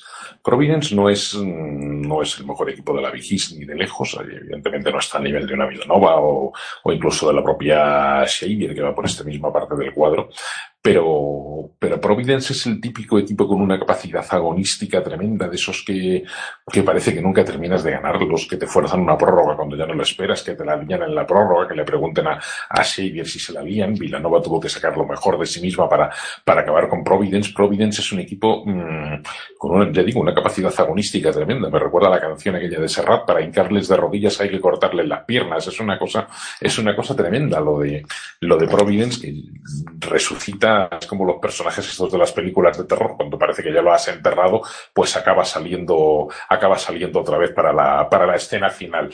Providence es un equipo que yo creo que puede ser uno de los grandes agitadores de esta parte del cuadro y, creo que era Santi el que lo comentaba antes. Es curioso que en una hipotética segunda ronda iría, suponiendo que acabe con, con Texas A&M, que bueno, Texas A&M es un gran equipo, pero tampoco creo que esté en su mejor momento precisamente, encontraríamos un cruce en North Carolina Providence que efectivamente ya se ha dado en más de una ocasión estos últimos años. Yo ahora mismo recuerdo un partidazo, no sé si pudo, puede, pudo ser hace cuatro o cinco años, un North Carolina, North Carolina Providence, creo quizá en aquella ocasión en, en, primera ronda, cuando en Providence aún no estaba o aún no era titular Chris Dunn, yo creo que era Bryce Cotton el, el la, la, estrella de aquella Providence y fue un partido, un partido tremendo que acabó llevándose North Carolina, pero en el que igualmente la Providence de, de volvió a llevarles absolutamente al, absolutamente al límite. Entonces yo como agitador, que era lo que me preguntabas, confío bastante en Providence, pero ya digo, en esta, en esta parte del cuadro veo muchísimos equipos en buenísima forma, aparte de Providence, obviamente está en un momento tremendo, lo comentábamos antes North Carolina, que, que viene haciendo un baloncesto maravilloso y volvió loco a Duke el otro día, está en un momento tremendo Michigan, aunque en este caso quizá no sería propio tildarles de agitador cuando van con un SID 3, está en un momento tremendo obviamente, obviamente Houston, que, que ya hemos visto cómo está rindiendo en su, en su conferencia y también el torneo de conferencia que ha hecho, y por supuesto, hay equipos por la parte de arriba del cuadro que también pueden dar guerra. Por supuesto, Gonzaga, como, como comentaba, los Sags efectivamente este año, por contraste con el año pasado, se ha hablado poquísimo de ellos y yo creo que tienen también un buen equipo con Hachimura, Tilly, etcétera, y Jonathan Williams que ahí sigue. Y bueno, vamos a esperar a ver eh, a Missouri. Vamos a esperar a ver si Michael Porter Jr., que el otro día en su primer partido completo nos dejó todavía un poco fríos, porque evidentemente no debe de estar ni, ni al 20% de lo que es capaz, Vamos a esperar a ver si en esa primera ronda consiguen cargarse a Florida State, que no me parece en absoluto descabellado, incluso lo veo probable. Pues vamos a ver eh, si a lo mejor ya en su tercer partido no encontramos una, una versión bastante mejor de Michael Porter que se la pueda complicar, que le pueda complicar la vida a Xavier. Yo veo bastante agitación en esta parte del cuadro y puestos a incordiar incluso hasta creo que equipos como North Carolina, Greensboro o South Dakota State son perfectamente capaces de, mm, de si no dar, si amagar la sorpresa contra Gonzaga y contra Ohio State respectivamente. Yo ese Ohio State, South Dakota State me parece, me parece tremendamente atractivo y es el típico partido en el que no descartaría que los Jazz Rabbits eh, del amigo Daum acabarán acabarán liándola. Entonces, bueno, agitación, pues, pues bastante, porque creo que, como decía antes Juan, es una parte del cuadro tremendamente abierta. Muchísimas ganas, ¿no? De ver a Mike Down enfrentándose a los Buckeyes. La verdad es que para mí me parece uno de los enfrentamientos a seguir, eh, en tanto los menos sonados de, de este bracket del Match Madness. Eh, Santi, lo que iba a comentar al Leiro también de lo que le he preguntado a José es un poco la, la calidad que hay en, en, el, en, la clase media, por comentarlo así, de, de esta parte del cuadro, porque eh, si hablamos de calidad de recursos que tenemos jugadores de primerísima línea, el propio Michael Porter Jr. en Missouri, su hermano John Tay, Cassius Robertson, tenemos en Ohio State a Keita Batis Diop, tenemos a Houston, en Houston a, a Rob Gray, tenemos a Texas, en Texas A&M a Tyler Davis y compañía. La verdad es que esta, esta parte del cuadro tiene una clase media bastante interesante porque hay jugadores capaces de, de, en un partido eh, mandarte a casa. Sí, desde luego, y, desde es muy importante remarcar que prácticamente todos los equipos que hay en esta parte del cuadro tienen un jugador que, que puede tumbar a cualquiera en un día bueno, ¿no? El, nombrado por autores ya sería Rob Gray, que a mí no me extrañaría que, que si se pasa en ese partido contra San Diego State tuviera algún super partido de anotación bastante alto, sobre todo en caso de que les toque Michigan, porque los, Aztecs siguen jugando a lo que hemos visto en los últimos años, de, un juego lento y feo, realmente así es como consiguen ganar su conferencia. Lo mismo digo de los Aztecs, con un Jalen McDaniels muy, muy interesante. Y un Malik Pope que cuando está, pues sabemos ¿no? que es capaz de hacer lo, que sea y digo, tiene muchos puntos en sí mismo. Y bueno, si continuamos, pues lo que decía José Providence puede ser eh, un equipo bastante, bastante a temer con Alfa Diallo y, compañía. Lo mismo Texas AM con Tyler Davis. North Carolina no sería base media, ¿no? Pero ya hemos comentado antes lo que tenía. Eh, Ohio State con Bates Diop. Eh, no, nos podemos olvidar tampoco de North Carolina Greensboro. Si Francis Alonso tiene un día bueno en el tiro, sabemos lo que es capaz de hacer, ¿no? De irse a los 20 puntos con mucha facilidad. Sobre todo, pues eso, si tiene un partido bueno desde la línea de tres, además construye mucho para su equipo. Pero bueno, Gonzaga pues tiene a los Hachimura, como, ha dicho José, a Jonathan Williams, que parece que lleva dos vidas eh, jugando en baloncesto universitario, y, un, pues es un Hachimura a nivel prácticamente de jugador del año. Y luego, obviamente, no podemos hablar de ese tipo de jugadores sin nombrar a Trevor Bluyet en el tope de Xavier pero bueno, volviendo a lo que tú me decías de la clase media, yo creo que Houston y, Rob Gray pueden dar mucho, mucho ruido, puede hacer mucho, mucho daño, sobre todo por el, por el estilo de, jugar un torneo del caos. Cuando tienes un jugador como Gray, que es capaz de irse a los 30-35 puntos con una facilidad pasmosa y además sabes que va a ser su principal objetivo, ¿no? Que va a tener muchos dos, que va a tener mucho tiempo el balón y que puede tumbar a cualquiera. Yo creo que de la clase media, para mí, Rob Gray es el mejor jugador de lo que hay individualmente, ¿no? También podemos nombrar a Mike Down por ahí, ¿no? Yo creo que, que Gray tiene mejor elenco y por tanto pues eh, puede destacar un poquito más y hacer mucho más daño a, a, cualquiera que le toque, en este caso sería Michigan si ganan a San Diego State. Pero bueno, eh, estoy de totalmente de acuerdo como tú dices, ¿no? Una clase media muy alta, muchos potenciales de upset y sobre todo eh, una región cargada de estrellas una región cargada de estrellas, como todo el bracket de este March Madness 2018, que bueno, nos podríamos pasar horas y horas analizando cada partido, cada jugador a seguir, pero para eso vamos a estar al pie del cañón aquí en Pasión Deportiva Radio los próximos días de forma diferente. Quiero cerrar esta, este programa especial de Selection Sunday eh, pidiéndole a, a, Juan Vargas que nos haga una, una clase de comercial y nos explique lo que empecé a introducir el pasado martes es el proyecto de Mad March, una forma diferente de vivir y de seguir y de analizar el, el March Madness, que en definitiva, Juan, ¿cómo podríamos definirlo? ¿En qué va a consistir? ¿Y qué le vamos a ofrecer al oyente? Bueno, pues voy a intentar explicarlo de la forma más breve, concisa y clara posible. Mad March va a ser básicamente un contenedor, un marco en el que vamos a a grabar distintos programas que van a tener como definidor común una duración reducida, van a ser audios, podcast de 10, 15, 20 minutos, cómodos de escuchar para que puedan disfrutarse mientras uno come, mientras uno desayuna, mientras uno va al trabajo, que no sean demasiado, demasiado incómodos, ¿no? Y básicamente vamos a, a ofrecer diariamente dos, tres contenidos y vamos a tener una serie de, programas, entre comillas, ¿no? para entrar todos dentro del mismo marco de lo que es Mad March, que, bueno, fundamentalmente los días de prepartido, o sea, los lunes, martes, miércoles, se centrarán en, diversos temas, tocaremos eh, programas monográficos sobre estrellas de la competición, algunos especiales dedicados a los que tienen un, caché más alto cara al próximo draft de la NBA. También tendremos programas de tipo histórico en los que recordaremos algunas de las historias más memorables de los anales del baloncesto universitario.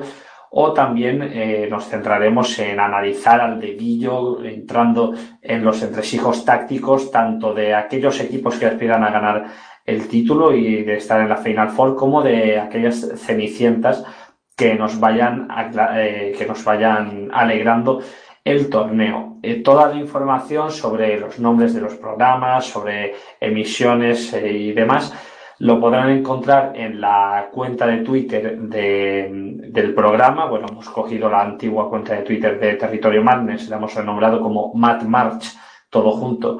Y, va a ser ahí donde vayamos avisando de, de los podcasts que subamos, insisto, serán dos o tres al día. Los días de partido, pues nos centraremos en hacer previas de lo que va a ocurrir esa jornada y resúmenes de lo más importante que aconteció en la jornada anterior. También en las, bueno, las cuentas de Twitter personales de todo el equipo, pues iremos informando de, de todo lo que, lo, que vayamos, lo que vayamos haciendo en Mad Match, ¿no? Estará Nacho Juan, estará Gerard Sule, estará eh, José Díaz, estará Santi Bautista, estará Oscar Pérez, estará un servidor, en fin, el equipo de toda la vida, de, de Pasión Deportiva Radio con algunos invitados muy especiales que iremos desvelando. Y bueno, en definitiva que tenemos muchas ganas, estamos bastante ilusionados y esperemos que, se disfrute esta manera, pues bueno, un poco distinta, más, más picadita y más diaria de traer al público el Sira en español y el March Madness, que bueno, es una de las competiciones deportivas más fascinantes del mundo y que esperamos que ayudemos a que se disfrute un poquito más. Y bueno, con esa eh, espectacular publicidad de un programa diferente, nos vamos a despedir de este programa especial de Selection Sunday aquí en Pasión Deportiva Radio, no sin antes agradecer a, a mis contertulios, a mis compañeros, por estar una vez más aquí con, conmigo al pie del cañón de la locura universitaria, intentando explicar en qué consiste una de las competiciones más fascinantes del mundo. Así que muchísimas gracias, José, y ahora sí que sí, a disfrutar de la locura universitaria en su máxima expresión. Por supuesto que sí, muchísimas gracias a, ti y a vosotros y aquí estaremos, aquí estaremos al pie del cañón contándolo como ha dicho, como ha dicho Juan. Un saludo. Y agradecer, como siempre, también a mi fiel compañero de batallas, eh, Santi Bautista, al cual lo vamos a tener también muy pronto por aquí. Así que no, a disfrutar, eh, Santi, y nos vemos pronto. Pues sí, un, un adiós un poco corto para dar paso al Mart March que anunciaba Juan. Y en nada volveremos a estar aquí. Así que Juan, nos encontramos muy pronto por las ondas, a seguir disfrutando y sobre todo a estar a pie del cañón porque lo mejor está por llegar. Pues sí, recordar a, todos los oyentes que estén atentos, que mañana mismo ya empezaremos a publicar los primeros contenidos de, de, de los primeros podcasts, y que va a ser una cosa que, como decimos, diaria, todos los días, hasta que acabe el torneo, habrá nuevos, nuevos audios, nuevas, nuevos temas, nuevas cosas de las que hablar para que no os perdáis nada de lo que ocurra en el torneo. Así que bueno, un saludo, esperemos que, que hayan disfrutado de la noche y a partir de ahora pues a pasárnoslo bien que llega la traga final llega la traca final, llega la locura de marzo, llega el NCAA Tournament, llega el March Madness, el gran baile universitario. Aquí en Pasión Deportiva Radio estaremos al pie del cañón para disfrutar y sobre todo para comentaros y acercaros nuestra gran pasión, el baloncesto universitario. Eh, soy Nacho Juan y ha sido un placer eh, acercaros una de las noches más especiales del año, el Selection Sunday, la composición del bracket. Esto está, eh, esto está a puntísimo de comenzar y como ya les hemos avisado, aquí no nos vamos a perder nada. Muchas gracias, hasta pronto y a disfrutar.